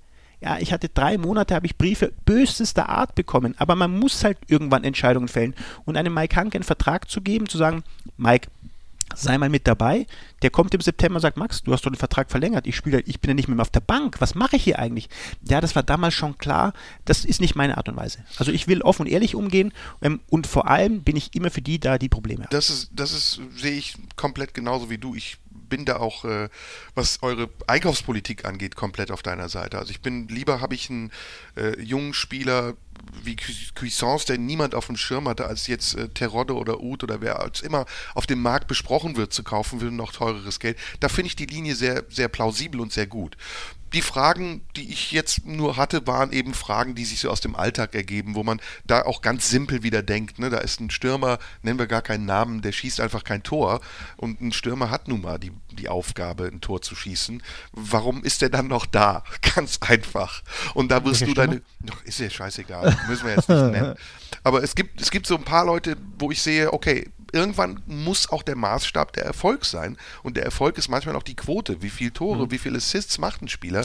Und wenn das so wenig ist, dass am Ende dabei nichts rauskommt, dann fragt man sich natürlich, okay, warum ist der noch da? Ne? Ist, ist ich sage das nicht despektierlich, nein, nein, ich sage das ganz äh, konstruktiv. Mhm. Ist das, ist, die Frage, ich mir stelle, ist das entscheidend, wie viele Tore er macht oder ist es entscheidend, wie viele Tore wir als Mannschaft machen? Naja, wir machen ja außergewöhnlich viele Tore äh, mit Spielern, die gar nicht im Sturm sind. Das ist ja eine Qualität, kann man auch sagen. Aber wenn die Stürmer nicht treffen und die Abwehrspieler, dann muss irgendwas am Sturm sich verändern. Denn sonst sind Stürmer keine Stürmer. Dann können sie auch in der Abwehr spielen. Ja, ich, das, ist, das ist vielleicht der Unterschied, der, den, den ein, ein Verantwortlicher. Ja, genau. Das ist der Unterschied zwischen Fan und, und Verantwortlichen vielleicht. Weil am langen Ende muss ich sagen, ich will Tore schießen, egal in welcher Form. Wenn ich jetzt diese kleine Vergleichung mache, ja, wenn die Abwehrspieler schon so viele Tore schießen und ich habe noch einen Stürmer, der schießt 25, ja, dann bin ich Champions League. Diese Gleichung wird nicht funktionieren, weil diese, diese Struktur einer Mannschaft, dieses, dieses Gebilde einer Mannschaft, diese Statik, das ist viel mehr als rein zu sagen, diese Schachfigur rein und dann wird der Stürmer mehr treffen. Das wird anders sein. Es wird ein anderes Fußballspiel sein. Und natürlich können wir einen Stürmer holen, der nur vorne auf die Flanken wartet. Das wird nicht funktionieren. Das hatten wir ja schon mit Luc de Jong. Ja, ja, aber es, das ist, es ist, ein anderes, ist ein anderes Fußballspiel. Und es muss ja, es muss für uns von der Statik passen. Wir sind eben eine andere Fußballmannschaft. Wir können gern, ich denke, dass wir eine, eine Mannschaft sind, die sehr attraktiv Fußball spielt, die Fußball spielen will, die nicht mit langen Bällen und mit Kampf und mit Maloche nur kommt, sondern wirklich sich in den letzten Jahren einen, einen Fußballstil erarbeitet hat, der Wiedererkennung findet. Und das bedeutet eben auch, dass die Spieler diesen, diesen, diesen, ähm, diesen Spielstil mittragen müssen. Und jetzt jemanden zu holen, der ganz anders ist zu dem Spielstil, was wir haben, der wird nicht funktionieren. Nee, das meine ich nicht. Nee, ich meine nicht, dass man immer jedes Defizit durch einen Einkauf beheben muss. Aber man muss schon die Defizite sehen und auch benennen. Und das, was ich gesehen habe in, im Stadion in den letzten Spielen, war schon, dass wir äh, gravierende Abschlussschwächen haben. Also dass Spieler wie Hazard nicht nur eine, nicht nur zwei, manchmal auch drei Chancen brauchen, bis der Ball im Tor ist. Äh, das mag dahingestellt sein, welche Funktion er sonst noch erfüllt. Großartiger Spieler, unglaublich schnell, unglaublich vielseitig. Aber wie gesagt, ich als Zuschauer sitze dann im Stadion und denke, wie viel braucht er eigentlich noch, bis er das Ding mal reinmacht? Sag nichts jetzt. man schweigt auch mal. Manchmal denkt man wahrscheinlich auch als, äh, als Max Eberl so. Ich nein, nein. Also äh, ich, ich würde mich freuen, wenn jede Chance, die wir hätten, drin wären und wenn wir keine Fehler hinten machen würden. Aber dann wäre das Spiel berechenbar. Dann könnten wir am Anfang, der, am Anfang der Saison sagen, wo wird welche Mannschaft enden und das will man ja auch nicht. Aber das ist eben tatsächlich auch das Grausame. Ne? Also ich sehe das ja. Ihr habt, äh, ihr habt so wenig Möglichkeiten zu scheitern. Also ne, das, der Druck ist so enorm groß. Jeder Ball äh, muss verwertet werden. Jeder Angriff äh, muss ein Tor sein. Und wenn die Chance noch so äh, klein ist, ne, also das ist tatsächlich etwas, was mir auch immer bewusst ist und auffällt, dass ich denke, alter Schwede, ey, ich, wenn ich da stehen würde und 50.000 Leute brüllen, wenn ich einen Ball annehme, dann würde ich wahrscheinlich kotzen vor Angst. Ich habe das ja schon, wenn ich mit meinen Freunden auf dem Platz stehe und der Ball fliegt auf mich zu, ohne Zuschauer. Also ne, da, da sehe ich das alles, diesen ganzen Druck. Aber man wird natürlich auch gemessen an, an dem Niveau, auf dem man sich äh, befindet. Und das Niveau, auf dem wir sind, ist zweifelsohne sehr hoch. Hier geht es um eine Hochleistungssportart mit sehr viel Geld, mit sehr viel Aufmerksamkeit, mit hohen Zielen. Und deswegen kann ich nur als Fan dann nicht äh, sagen, naja gut, das ist ziemlich schwer, musst du mal sehen, was die für eine Aufgabe haben. Sondern natürlich messe ich das, messe ich das dann auch an meiner Gewohnheit, das zu sehen und zu beurteilen. Hundertprozentig, wobei ähm, das Geld ja ähm, für uns sekundär spielt. Die Fußballer verdienen viel Geld, weil das Interesse eben so groß Hast du ist. gesagt, das Geld ist für euch sekundär? Ähm, das, das Geld ist deswegen sekundär, weil wenn ich habe, welchen Spieler, der viel kostet, nicht automatisch, der auch ähm, alle Leistungen, alles gut kann. Ja. Damit will ich damit sagen, dass das eben dieser, dieser Fußball eine unglaubliche Aufmerksamkeit hat, unglaublich viel Geld auf dem Markt ist und diese Spieler natürlich ähm, auch bezahlt werden wollen, hundertprozentig. Aber deswegen, wenn ich ihm jetzt 1000 Euro, 5000 Euro oder 100.000 Euro gebe, wird er diese Chance nicht eher oder besser nutzen als, als, als, vor- als ohne Geld. Das will ich damit nur sagen. Ah, okay. Und wenn ich aber jetzt einen Lewandowski habe, der dann aber 10 Millionen kostet, na, die Wahrscheinlichkeit wird größer sein, dass er von 3, 2 macht. Das kostet aber wirklich, wenn ich das sagen kann, das hört sich jetzt doof an, das kostet Geld. Und deswegen ist es ja ein Torgen Hazard zum Beispiel, ist ein gutes Beispiel. Der ist jetzt drei Jahre in einem Weg, sich Schritt für Schritt zu entwickeln. Jetzt hat er zwölf Scorerpunkte in der Halbserie. Hat er noch nie gehabt übrigens, auch wenn ein paar Elfmeter dabei sind. Aber die Elfmeter haben wir uns ja auch erarbeitet. Da kann man nicht sagen, also der kann, zählt ja nicht. Das muss er auch erstmal reinschießen, den Ball. Ähm, und da ist er dabei, sich zu entwickeln. Und das ist genau das, was ich immer wieder sage, was auch Ausgang unser, unseres Gesprächs war, dass diese jungen Spieler noch mehr Fehler machen werden, als eben die gestandenen, die ich mir kaufen könnte, aber nicht leisten kann. Die machen weniger Fehler, aber die kommen eben nicht nach Gladbach. Bleibt Torkan? Ich hoffe. Vertraglich müsste er. Wie ist das, wenn die so einen Vertrag, ich nochmal dumm gefragt, Mhm. die haben einen Vertrag und wenn die raus wollen, was machen die dann? Gut, es ist natürlich, es gibt keinen überraschenden Moment, wo jetzt, der, wo jetzt der Spieler völlig überraschend kommt und sagt, übrigens, ich gehe morgen, sondern es ist ja meistens ein Prozess, der beginnt, wo du dann schon merkst, die Berater fragen nach und was ist denn die Ambition und äh, wir hätten da vielleicht und dann kannst du schon zwischen den Zeilen erkennen, okay, da kann was auf dich zukommen. Ähm, dann bist du natürlich in deinen Aussagen sehr resolut und du willst ja den Spieler behalten, wenn du ihn behalten willst. Ähm, und wir sind in der Lage, eben jetzt auch vertraglich zu sagen, nee, du müsstest bleiben. Aber ähm, Beispiel ist eben Marc-André Ter Stegen, der saß bei mir dreimal im Wohnzimmer und hat gesagt, Max, ich kann zu Barcelona gehen. Ja, Marc, ich will aber, dass du nicht gehst. Ich will, dass du bleibst. Ist das nicht so ein bisschen wie ein Ehemann, der merkt, dass seine Frau sich in einen anderen verknallt hat? Der ich- muss doch totale Paranoia haben. Ja, ich, ich, es ist ja, viele reduzieren ja dann an den Wunsch eines Vereinswechsels aufs Geld, was auch mal eine Rolle spielen kann. Meiner Frage bist du jetzt ausgewichen Ja, will ich, mit weil, der ich, Frau. weil ich ja. suche noch mal, ich suche noch, wo die Frau den, den, den entscheidenden Schlüssel spielt, ähm, weil sie ja, Naja, du, du, weil du sie nicht hast ein fremd Verhältnis zu deinen Spielern. Du baust die auf, das werden deine Spieler und die sind dann plötzlich Aber in ich- Gedanken irgendwo anders. Aber ich bin auch stolz drauf, wenn der Marc-André Ste- Ter Stegen mir heute noch SMS schreibt und mir zu Siegen gratuliert, dann weiß ich, dass wir vieles richtig gemacht haben. Ähm, und ich muss akzeptieren, wenn Spieler, und Marc-André Ter Stegen ist ein Weltklasse-Spieler geworden, war er vorher schon, wenn er sagt, Max, ich kann meinen besten Verein der Welt spielen. Ich kann ihm das nicht verwehren. Ich kann versuchen, das meiste Geld rauszuholen. Ich kann drei Monate versuchen zu kämpfen um meine Frau ähm, und sagen, die andere, der andere ist nicht so, nicht so hübsch und nicht so attraktiv wie wir, aber da müssen wir uns in die Augen schauen. Wenn der eben da hingehen kann und kann äh, Champions League-Titel holen, er kann ähm, achtmal spanischer Meister werden und übrigens die Weltmeisterschaft vielleicht 2018 spielen oder spätestens 2022, ähm, dann habe ich keine Argumente mehr. Bei anderen Spielern, die vielleicht nicht dieses Weltklasse-Format haben, da kämpfe ich länger, weil ich mehr Chancen habe. Denkst du manchmal eigentlich, wenn ich so wie ich jetzt reden kann, damals Fußball gespielt hätte, Ähm, dann wäre ich Weltmeister geworden? dann wäre ich heute nicht hier. Jeder hat seine Stärken, seine Schwächen. Ich habe meine Schwächen Also, zehn Jahre gezeigt und dann Rhetorisch stark in der Abwehr, bestens im Sturm, stabiles Mittelfeld, polyvalent. und jetzt komm auf meine sportliche Leistung zurück, bitte. Gut, etwas einseitiger. Lasst uns noch das, äh, die eine oder andere offene Frage beantworten. Ich habe natürlich auch vorher ein bisschen. Wer um- warst du nochmal? Das war klar, dass sowas von dir kommt, sowas mhm, Diskreditierendes. Ähm, Kaya Jana, meine Damen und Herren. Local Player ist ein großes Thema bei den Fans, die sich jetzt auf einmal fragen, äh, setzen wir nicht mehr auf den Nachwuchs oder was ist da los? Äh, der Kicker hat ja so eine Tabelle rausgebracht, die hast du sicherlich auch gelesen, du auch. Nein, nein. Möchtest du mal draufschauen? Da sind wir nämlich Vorvorletzter. Ja. Und ähm, könntest du uns mal erklären, warum und was das überhaupt bedeutet und warum man sich vielleicht nicht so große Sorgen machen sollte, wie es vielleicht der eine oder andere macht? Also erstmal legen wir, ist Nachwuchs unser, unser für mich alternativloser Weg, den wir gehen wollen. Und ich glaube, das sieht man ja auch in dem Alter, Alter unserer Mannschaft und an den, an den Spielern, die wir haben. Wir haben ähm, eine Zeit gehabt, wo wir extrem viele Spieler nach oben gebracht haben.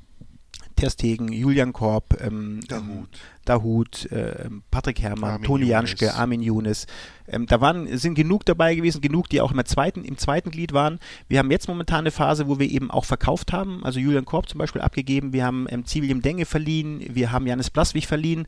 Ähm, wir gehen mittlerweile auch den anderen Weg, dass wir Spieler ausleihen äh, wollen, weil sie eben auch Qualitäten besitzen. Aber es ist auch so, dass wir diesen in den letzten und in diesem Jahr nicht diesen Spieler hatten, der uns im, im, aus dem eigenen Nachwuchs nach oben kam. Weil die erste Frage bei einer Kaderplanung ist immer, wer aus unserem eigenen Nachwuchs kommt auf dieser Position nach die wir gerade suchen. Ähm, und wenn es da keinen Spieler gibt, ja, dann beginnen wir uns eben extern umzuschauen. Ähm, es ist so, dass wir momentan da ähm, ähm nicht so viele Spieler haben, wie in der Phase, als dann eben gerade die genannten Spieler alle nach oben kamen. Ähm, es ist nicht so, dass wir diesen Modahut und Terstegen und wie sie alle heißen, reihenweise entwickeln. Aber es gibt doch wieder mit Jordan Louis Bayer einen Jungen, der Jungjahrgang A-Jugend gerade ist, der ist 2000, 2000 geboren, der jetzt bei uns im Profikader mit dabei ist. Also wir haben schon immer wieder diesen einen oder anderen Spieler, für den es sich wirklich lohnt und da müssen wir jetzt quasi neu wieder anfangen. Es ist gerade so, dass es nicht so viele aus dem eigenen Nachwuchs sind, dass es viele externe sind. Das wird sich aber in den nächsten, in den nächsten Jahren wieder ähm, ändern. Da bin ich mir sehr, sehr sicher. Da kommen wieder sehr, sehr interessante Spieler nach oben und, ähm, und das ist die Aufgabe, die wir ständig haben. Unser NLZ ist dafür da, Natürlich würden wir auch gerne Meister werden. Momentan sind wir mit der U19 im Abschießkampf. Das darf uns auch nicht zu häufig passieren. Das ist auch für uns ein Punkt, den wir verbessern müssen. Ähm, aber unser grundlegendste ähm, Idee des NLZ ist, Talente oder das Talent oder die ein, zwei Talente nach oben zu bringen. Und ähm, das, ist die, das ist die Aufgabe. Und da ist momentan noch Luft nach oben oder mal wieder Luft nach oben, weil wir hatten eine Phase, die war sehr, sehr intensiv. Jetzt sind, wie gesagt, mal weniger dabei, aber auch da sind wieder ein, zwei Jungs dabei. Gerade Jordan Lewis war ja angesprochen. Aaron Herzog, der gerade oben mittrainiert, der es sehr, sehr gut macht. Also da gibt es immer wieder Überraschungen und ähm, da bauen wir auch drauf. Wie bewertest du das mit den Nachwuchskräften bei Borussia Mönchengladbach?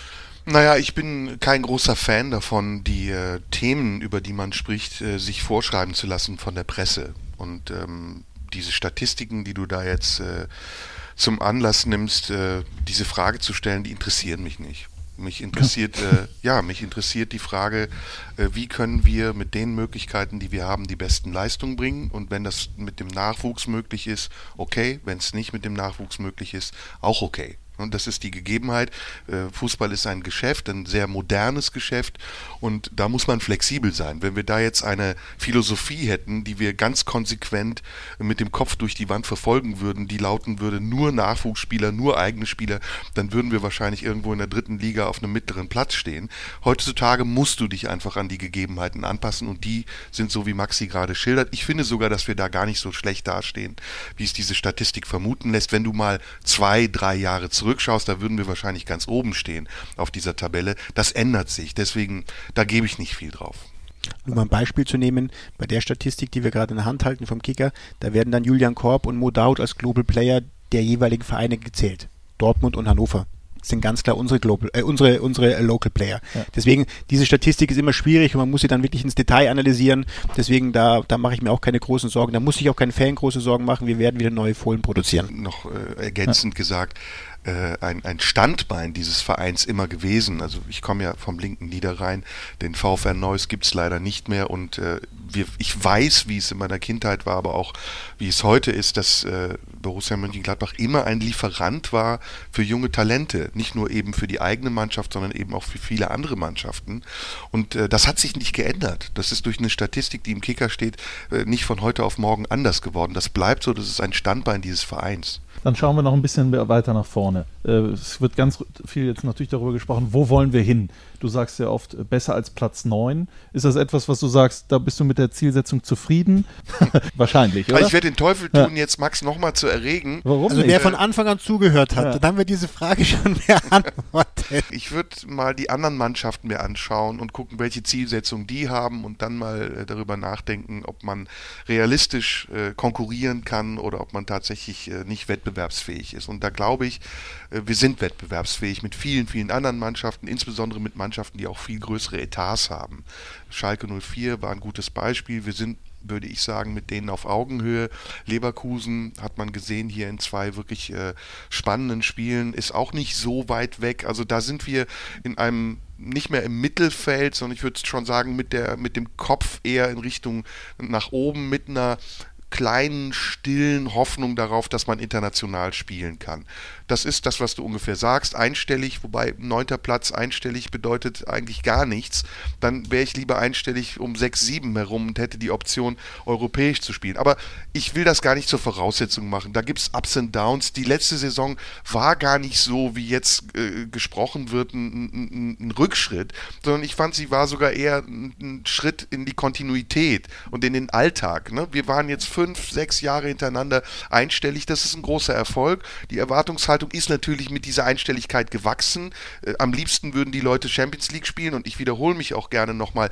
Ich bin jemand, der dann immer sagt, komm, wir werden es schaffen, komm, wir legen noch einen drauf. Wir minimieren nicht unsere Ziele, sondern wir glauben eher an das Maximum. Aber ich bin auch Realist. Ich weiß auch, dass das durch kleine Dinge verhindert werden kann. Ne? Es gibt Spiele, da haben wir unglaublich gut gespielt und am Ende war es ein Unentschieden. Es gibt Spiele, da haben wir grottenschlecht gespielt gespielt und am Ende haben wir gewonnen. Ja, das kann man so nicht voraussagen, das ist eben der Alltag, mit dem man leben muss. Aber ich würde dich bitten, wenn du auf der Tribüne so sprichst, dann verspreche ich dir, dass ich viel offensivere Ziele ausspreche. Weil wenn die Leute so realistisch sind und das auch dann einschätzen können und trotzdem diesen, diesen Optimismus auch vorantreiben wollen, ja, dann hätte ich überhaupt kein Problem. Na, die Motivation, äh, wenn ich auf der Bühne sitze, eine Meinung zu haben, ist eine andere als die, die ich hier habe, wenn ich mit dir spreche. Ist übrigens auch ganz anders, wenn ich alleine spreche. Da motze ich natürlich viel mehr. Nein, nein, also das Diplomatische kann ich auch ein bisschen, aber ich, ich verstelle mich hier ja nicht großartig dir gegenüber. Ich sage ja ganz offen, was ich denke. Ich meine auch nicht die, hm? die, die, die, Diplomatie, ich meine dieses positive Denken, die sagen, seid offensiver und wenn es nicht klappt, ja, es gibt Gründe, warum es vielleicht nicht klappen kann. Ja. Aber das andere wird halt dann oftmals einen riesen, riesen Schwall dann äh, ins Negative gedrückt und das ist das, was ich da ein bisschen schade finde. Ich hätte viel mehr Lust, offensiver zu sein, sagen, Herr Zumänner, lasst uns das anpacken, lasst uns gemeinschaftlich diese Thematik Europapokal, Champions League anpacken. Ähm, hätte ich viel mehr Bock zu manchmal bin ich zur Diplomatie gezwungen. Das ist eine psychologische Arbeit und auch eine Frage, wie man da mit Spielern umgeht. Ne? Also das, äh, wie gesagt, ist, äh, kann jeder Trainer, jeder Manager anders beurteilen als ich. Ich kann das aus meinem Sichtfeld nur schildern, Menschen zu motivieren. Das kann kurzfristig klappen, indem man hehre Ziele aufbaut, indem man sie boxt, indem man sie über Glasscherben, über Feuer laufen lässt. Aber auf Dauer Menschen an der Stange zu halten, bei der Stange zu halten und zu sagen, hey, wir haben ein Ziel, das verwirklicht sich über einen langen Zeitraum. Wenn ihr dran glaubt und auch die Erfolge seht, das ist unglaublich schwer. Und das ist etwas, was, was man lernen und können muss. Und vielleicht selbst wenn man es kann und gelernt hat, funktioniert es nicht immer. Mhm. Deswegen, ich, wie gesagt, sage das aus meiner Perspektive selber als Zuschauer, die hohe Erwartung, die du schilderst, habe ich gar nicht. Also ich, ich möchte natürlich hier immer mit einem Erfolgserlebnis rausgehen, besonders wenn ich Kölner Freunde dabei habe und wir im Derby spielen. Aber wenn wir dann mal verlieren, ist es kein Weltuntergang. Trotzdem höre ich nicht auf, dran zu glauben. Also das wäre, das wäre, glaube ich, das Schlimmste, wenn wir beide den Glauben an den Erfolg verloren hätten. Im Gegenteil. Äh, ich weiß nicht, wie es dir geht, aber wenn Max hier, mich interessiert der Beruf natürlich sehr. Ich würde gerne mal wissen, wenn du jetzt hier sitzt und deine Aufgaben machst äh, äh, drumherum, wie sehr du schon an nächste Saison denkst, wo du, was Kaderplanung angeht, Gespräche führen, welche Leute gibt man vielleicht ab und so weiter und mhm. so fort. Kannst du uns vielleicht da mal ein bisschen reinnehmen in mhm. deine Arbeit, in dein Büro? Serda hat mich ja, hat mich ja ähm, begrüßt und hat mich gefragt, ob ich schon nervös bin für das, für das Wochenende. Und ähm, das ist eben so, dass ich jetzt noch eigentlich in den Gedanken eigentlich schon im Sommer 2017, äh, 2018 bin und überlege, was, was für Spieler, wo möchtest du noch ein Gespräch führen, welche von den Kandidaten ähm, möchtest du jetzt ganz kurzfristig mal treffen und wer könnte die Alternative sein, wenn die erste Idee nicht klappt. Ähm, dementsprechend dementsprechend ist jetzt eigentlich schon die Gedankenwelt komplett da. Ähm, Wenn es dann Richtung Freitag PK geht und äh, dann Richtung Spieltag, dann geht's auch, ist diese Aufregung viel mehr ums Spiel. Aber so durch die Woche durch hat man eigentlich schon sehr, sehr viele ähm, ähm, Gedanken, Telefonate, Planungen. Ähm, man spricht mit Stefan Schippers, ähm, was das Geld betrifft, äh, wie sieht das aus, was, was, was haben wir im Kopf, was habe ich zur Verfügung, ähm, was kann ich mir erwirtschaften, wo gibt es eine Möglichkeit, dass ich mir vielleicht über Transfers, das was ich gerade gesagt habe, Spieler zu verkaufen, Geld zu generieren, um was Neues zu machen. Ähm, diese Gedanken sind jetzt gerade wirklich ähm, sehr, sehr intensiv. Äh, die Gespräche, sehr viele Telefonate, sehr viele Reisen, weil man sich mit, mit, mit Spielern, mit Beratern treffen möchte. Man möchte sie kennenlernen. Man möchte ihnen das Gefühl geben, was ist Borussia? Wir wollen ja Spieler auch holen, die, die wirklich zu uns passen und zu uns wollen. Ich will keinen Spieler haben, der sagt, na, das ist nun mal mein Rentenvertrag, jetzt bin ich mal durch damit mit dem Vertrag. Das will ich nicht. Ich will immer einen Spieler haben, der sagt, ja, ich komme zu euch, wäre ein geiler Club Clubzeit, aber ich würde irgendwann gern auch mal Champions League-Titel holen. Und sage ich, ja, weiß ich, der kommt zu mir und ist ehrgeizig und möchte die nächsten Schritte machen. Also diese ganzen Gedanken, diese ganzen Gespräche, ähm, die, die finden eigentlich jetzt statt und ähm, ist eine super spannende Zeit, ähm, weil man sehr, sehr viele Menschen kennenlernt und ähm, gute Gespräche führt, dann auch mal enttäuscht wird, wenn man merkt in dem Gespräch, na, der wird sich nicht für dich entscheiden. Ähm, aber das passiert gerade. Also es ist sehr, sehr viel Planung, sehr, sehr viel ähm, ähm, Idee, die wir versuchen umzusetzen. Und jetzt geben wir Hard Talk-mäßig ihm doch ein paar äh, Gedanken mit auf den Weg, oder? Sehr gerne. Also komm, Ja. wo, jetzt lass mal wirklich, jetzt packen wir aus. Das kannst du gerne alleine machen. Wo, wo, wo, wo, können wir, wo können wir nachbessern? Also Tor ist gut, Jan Sommer braucht man gar nicht dran zu meckern. Wobei manchmal finde ich, beim Rauskommen ist er ein bisschen zögerlich. Also da, ne, da geht er wieder zurück. Ich, ich sag's nur, nur mal als Gedanken. Tobi Sippel ist ein guter Ersatztorhüter, den man auch zwischendurch mal bringen könnte. Er hat hier sehr gut gespielt.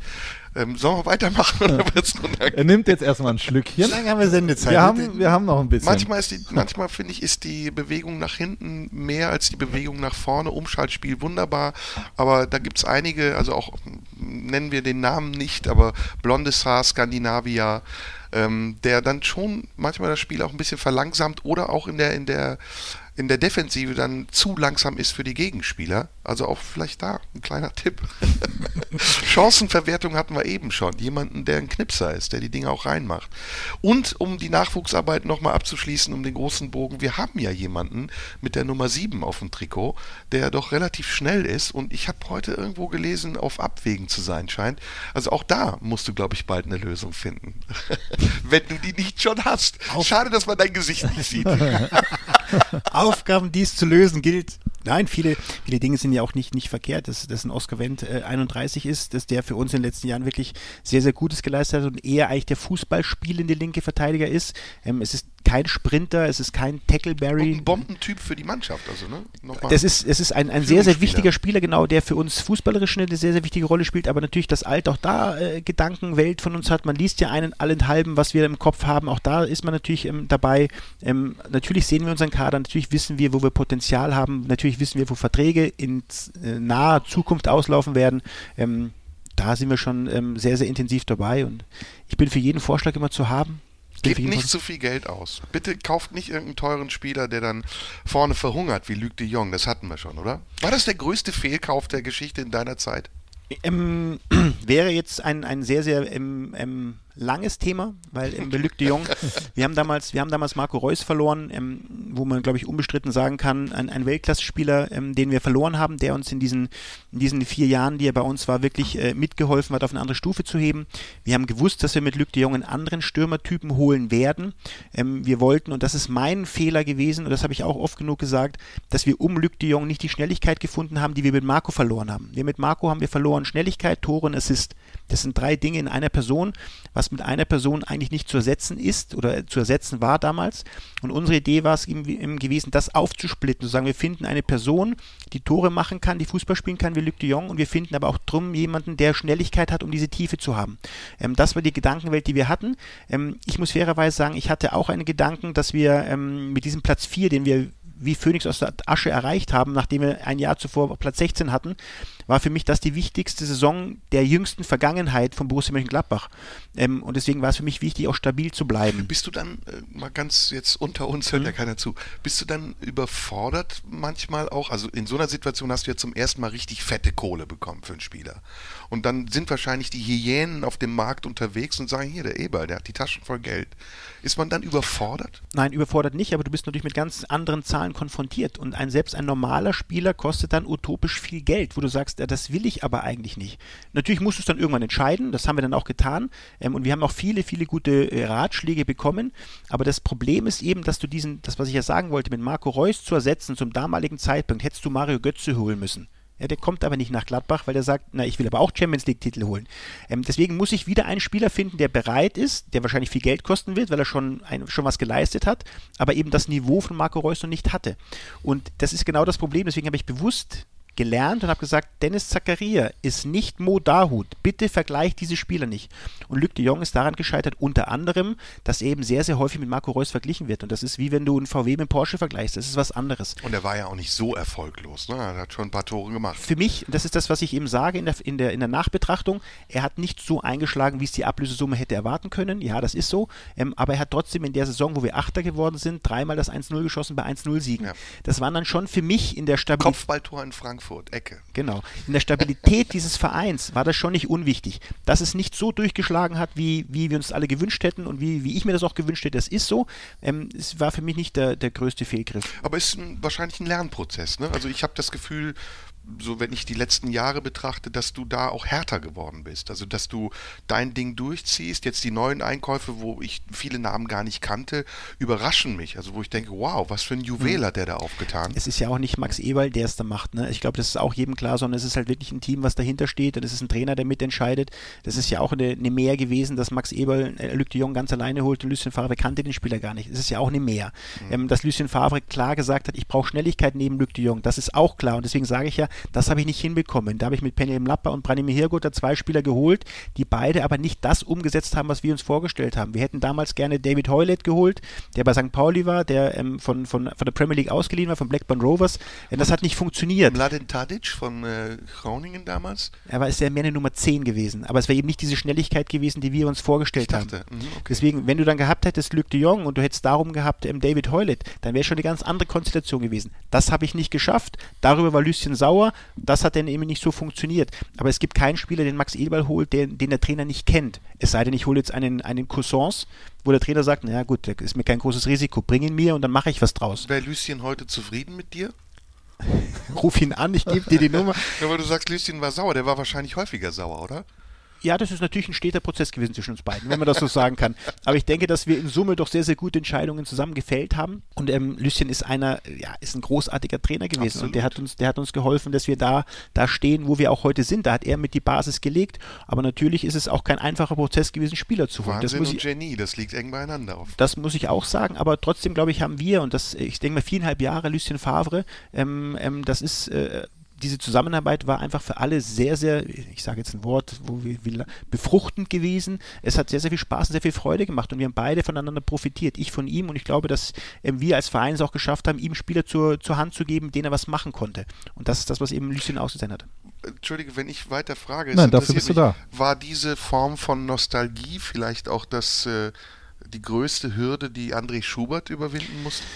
Ich denke, dass ähm, ich hatte nach dem dritten Jahr habe ich ähm, große Sorge gehabt, was passiert mit uns, wenn Lüsschen wirklich mal aufhört oder weggekauft wird. Aufhören war für mich eigentlich kein Thema, aber weggekauft werden würde.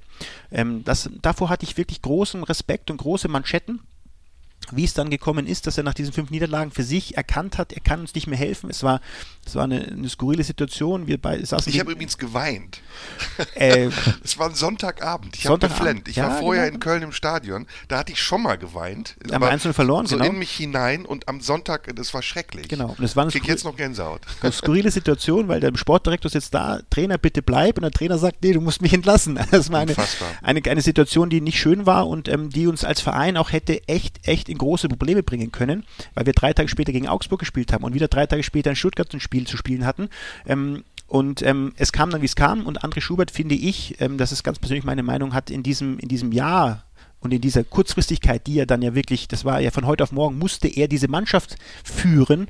Ähm, und ich erinnere mich an die 20 Minuten gegen Augsburg, die wir dann 4-0 geführt haben, wie aus dem Nichts raus. Wahnsinn. Ne? Genau erkläre jetzt mal Fußball, was mit Strategie zu tun hat. Das ist, das ist reine Emotion, was da gerade passiert ist. Ich glaube, das war ein Pferd, das sehr schnell laufen kann und plötzlich keine Zügel mehr hatte.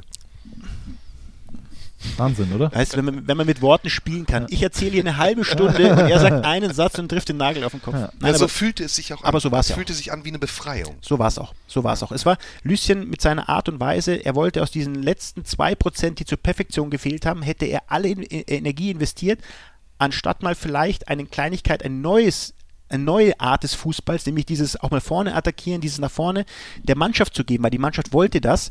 Ähm, und daran ist es dann am langen Ende auch leider gescheitert. Und da hat Lucien für sich gesagt, na, da komme ich einfach nicht weiter.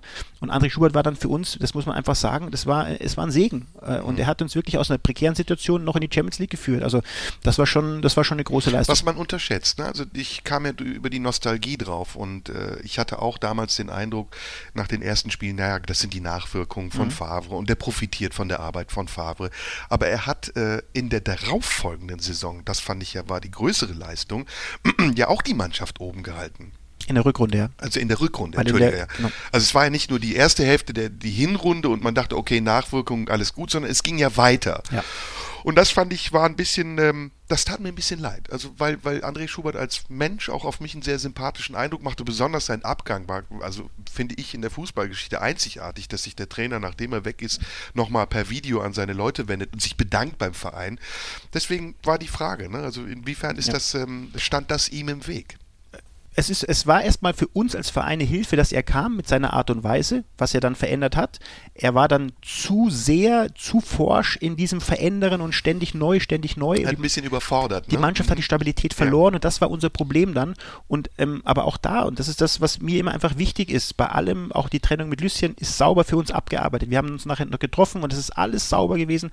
Und genauso mit André Schubert, der wusste genau über meine Gedankengänge Bescheid. Und das ist für mich einfach wichtig, dieser offene und ehrliche, in einem Haifischbecken Bundesliga, aber trotzdem dieser offene und ehrliche Umgang. Und wenn es die Entscheidung eben gibt, hör zu, Junge, wir müssen was anderes machen, um den Erfolg des Vereins nicht zu gefährden, ja, dann muss ich diese Entscheidung fällen. Aber dann möchte ich das trotzdem Angesicht in Angesicht und nicht irgendwie hintenrum nach dem Motto, ah, da ist irgendwas schiefgelaufen. Ich glaube, das sind unterschiedliche Trainertypen einfach. Ne? Also ich glaube. Lucien ist äh, wie ein Maler, der wunderbare Bilder malt, aber wenn sie nicht perfekt sind, zerreißt er die Bilder Mhm. und schmeißt sie weg. Und jeder daneben denkt, du, das hätte ich ja noch kaufen können und hätte ich für eine Million verkauft. Ja. Und André ist jemand gewesen, der aus dieser neuen Trainerschule kommt. Das hat ja Mehmet Scholl auch kritisiert. Äh, manchmal sehr theoretisch. Also ich finde, man merkt, wenn einer eine Eins hatte auf der Trainerschule und die auch auf dem Platz versucht umzusetzen. Und das scheitert dann ein bisschen auch an, an der Gabe der Spieler, das umzusetzen. Also dieses viel berühmte Wort, viel gerühmte Wort polyvalent oder das System innerhalb eines Spiels permanent zu verändern. Das ist zwar schön in der Theorie und vielleicht an der Spielekonsole kannst du das machen, aber in der Praxis scheitert es an den Menschen auch, die das nicht umsetzen können. Und wo steht da Hacking? Hacking steht genau, würde ich sagen, ein Stück weit mittendrin, weil er steht für, für Solidität, er steht für Stabilität, er steht dafür, und das ist ja für mich wichtig, ich muss Erfahrung? Erfahrung äh, der Situation, in der wir uns befunden haben, die nicht ungefährlich war, möchte ich es mal wiederholen, 16 Punkte, 16 Spiele, ähm, 34 Punkte bedeutet eigentlich in der Regel Relegation oder Abstiegsplatz. Dementsprechend war es für mich wichtig, einen Trainer zu finden, der jetzt diese Ruhe hat, diese Erfahrung hat, diese Mannschaft wieder, wieder erden kann, sagen wir zu, Männer, vertraut mir, ich zeige euch, wie es geht und wir werden erfolgreich sein. Und das ist eben, was Dieter kann. Und ähm, schön auch, dass wir einen Trainer hatten äh, oder haben, der ähm, ähm, Erfolg kann, der Pokalsieger war, der mit Wolfsburg was Großes geleistet hat, auch wenn er viel Geld zur Verfügung hat, aber trotzdem musst du diese Mannschaft erstmal formen. Der damals mit Nürnberg, ähm, Spieler wie ähm, Didavi oder wie Schieber, ähm, die bei ihm ähm, Josip Dremic? Josip Drimic dann, dann ähm, ähm, ihre ersten Schritte gemacht haben. Gündogan ist bei ihm groß geworden. Ähm, also er kann auch mit jungen Spielern arbeiten und dieses, dieses Paket war für mich einfach entscheidend. Welchen Trainer kannst du jetzt kriegen? Er war auf dem Markt und er hat für mich jetzt zu dem Zeitpunkt top gepasst. Und jetzt sieht man dieses Kalenderjahr 2017, zweimal 28 Punkte gemacht. Da sind wir auf einem absoluten richtigen Weg. Ich übergebe an Herzlichen Dank. Christian. An, Dankeschön, Herr äh, Somunchu. Danke auch, dass du so ehrlich antwortest. Also ja, aber das ist, ich hoffe, dass das eben auch so rüberkommt, weil ich habe keine Lust irgendwie ein Blabla. Also wenn, wenn du mir Fragen stellst, dann bin ich auch emotional und das soll auch zeigen, dass ich damit mich ernsthaft auseinandersetze und nicht einfach sage, komm, jetzt sage ich mal irgendwas, was die Leute hören wollen oder was mich jetzt aus dieser Nummer rausbringt, sondern wenn wir dann reden und so offen reden, dann möchte ich auch, dass, dass du und hoffentlich auch die Leute was damit mitnehmen. Ja, aber da bin ich ganz bei Christian Streich. Ne? Also mir fehlt sogar manchmal Emotionalität im Fußball und es wird auch viel zu oft sanktioniert, wenn Menschen emotional sind. Nur manchmal äh, ist es auch ungerecht, emotional zu sein. Manchmal muss man auch einen kühlen Kopf bewahren und dann hat man auch eine Funktion, in der man agiert. Das war das Einzige, was ich kritisiert habe, also als es ganz am Anfang um die Pfiffe ging. Mhm. Ne, du bist natürlich auch ein Repräsentant dieses Vereins und ich kriege jetzt nur die Berichterstattung mit, weil wir uns bis dahin ja nicht persönlich kannten. Und wenn ich dann lese, äh, Eberl geht in die Umkleide und schreit diese Arschlöcher, dann denke ich, das ist einfach ein bisschen too much, würde ich mich ein bisschen drosseln. Aber ist auch okay, wenn er es nicht macht. Das macht ihn umso sympathischer. Ne, also das macht ja die Ecken und Kanten eines Menschen aus, dass er eben auch manchmal Dinge tut, die er nicht unter Kontrolle hat. Da bist du bei mir genau beim Richtigen. Ich genau. habe damit eine lange Erfahrung und auch viele Gerichtsprozesse. und ich kann auch nicht, und ich sag mal, das ist ja auch was, wir machen, wir machen diesen Job und das ist für mich, und das ist für uns kein Job, sondern es ist schon Emotionalität. Und auch diese Emotionalität, die ihr oder die Fans eben erleben, die erleben wir ja auch. Und trotzdem müssen wir uns ja immer diplomatisch verhalten. Wenn der Schiedsrichter eine Fehlentscheidung hat, müssen wir uns diplomatisch. Wenn, wenn die Spieler schlecht sind, müssen wir uns diplomatisch verhalten. Wenn irgendwelche ähm, Spieler über dich was erzählen oder Wechselgerüchte nach außen ähm, labern, dann musst du diplomatisch sein. Also wann können wir mal, und bei mir war es einfach da der Punkt, ob das jetzt berechtigt, unberechtigt war, du hast es vorhin erklärt, dass es vielleicht übertrieben war, ja, das, das respektiere ich auch. Für mich war es einfach der Punkt, wo ich sage, jetzt muss deine Seele, und mir ging es wirklich an die Seele, und da muss ich fairerweise sagen, dann war mir meine Seele wichtiger als vielleicht mal der eine Kraftausdruck zu viel, wo ich sage, das muss jetzt mal raus. Ja gut, aber das ist dann, wenn du auch zurückrudern kannst, okay. Also du ruderst ja auch in vielen Dingen zurück oder äh, sagst sogar, dass du Fehler gemacht hast. Das finde ich dann vollkommen okay. Wenn einer so absolut ist, dass er sagt, also das, was ich sage, ist die Wahrheit und sonst nichts, dann finde ich, macht er sich auch wirklich sehr angreifbar. Hundertprozentig. Wir kommen langsam zum Ende, ganz langsam. Sehr gut. Äh, Nein, nicht sehr gut, schade. schade, schade. Und ich möchte dir nochmal die Möglichkeit geben, vielleicht irgendwie perspektivisch, was du dir vielleicht wünschst. Wer bin ich, von, dass ich hier äh, eine Perspektive habe? Also welche Rolle Gast. spielst du denn heute? Du, stehst, du schiebst immer die Fragen rüber. Ja, das ist meine Rolle. Das wurde mir so äh, mitgegeben vom lieben Gott. Vom Präsidium. Na, die haben mich da eingeimpft. Aber keine kritischen Fragen. Nein, Nein, definitiv nicht. Welche perspektivischen Wünsche hast du vielleicht an Max Eberl, an das Team Borussia Also das habe ich ja schon unabhängig von äh, dem Gespräch jetzt mit Max in unserem ersten äh, Interview geäußert. Für mich ist die Perspektive immer das Maximum. Ich gehe nicht auf äh, eine Bühne, um nicht Erfolg zu haben. Ich will am Ende, dass die Leute Standing Ovations klatschen, dass die Kritiken gut sind und dass sich mein Ruf als erfolgreicher Künstler über eine lange Zeit festigt. Und so wie es für mich gilt, gilt es auch für den Verein meiner Wahl. Ich möchte, dass wir auf Erfolg orientiert arbeiten, dass wir irgendwann nicht mehr froh sind, einstellig zu sein, sondern die einzige Zahl, die man haben kann, nämlich die Eins äh, da vorne stehen haben, dass wir Titel holen, dass wir möglichst jedes Spiel, ich sag's mal ganz extrem, möglichst jedes Spiel gewinnen. Ja, das ist, das ist das Ideal. Ein Ideal ist ja nicht die Realität. Du äh, hast viele andere Ideale, an die du glaubst. Du bist, hast eine nette Frau, eine Familie und deswegen wünschst du dir mit ihr bis an dein Lebensende zusammen zu sein, gesund zu bleiben und auch deiner Familie das Gleiche. So, und so ist mein Ideal, was diesen Verein angeht. Der Realismus ist anders. Der Realismus und die realistische Perspektive ist aufbauend auf das, was wir bisher erreicht haben und mit dem, was wir mit dem, was wir auch haben, erreichen können, ist das, was Max gesagt hat, absolut richtig. Einstelliger Tabellenplatz, die nächsten zwei, drei, vielleicht sogar die nächsten fünf Jahre. Das ist Stabilität, von der ich eben gesprochen habe.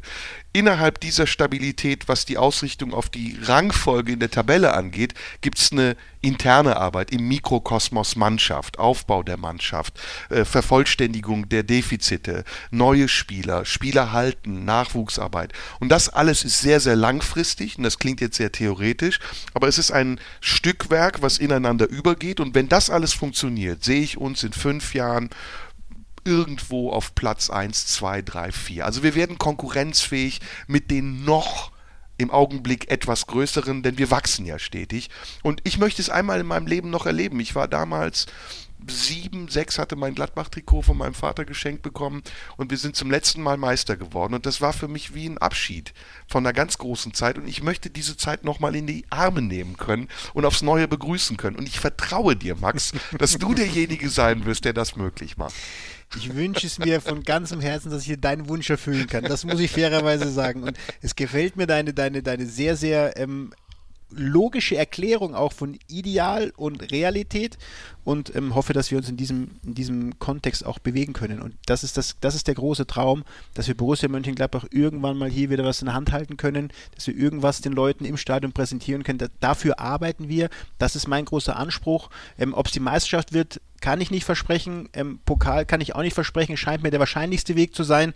Ähm, aber ich würde schon gern in der Laufbahn, die ich jetzt hier in Gladbach habe, schon den Fans irgendwann mal was präsentieren wollen.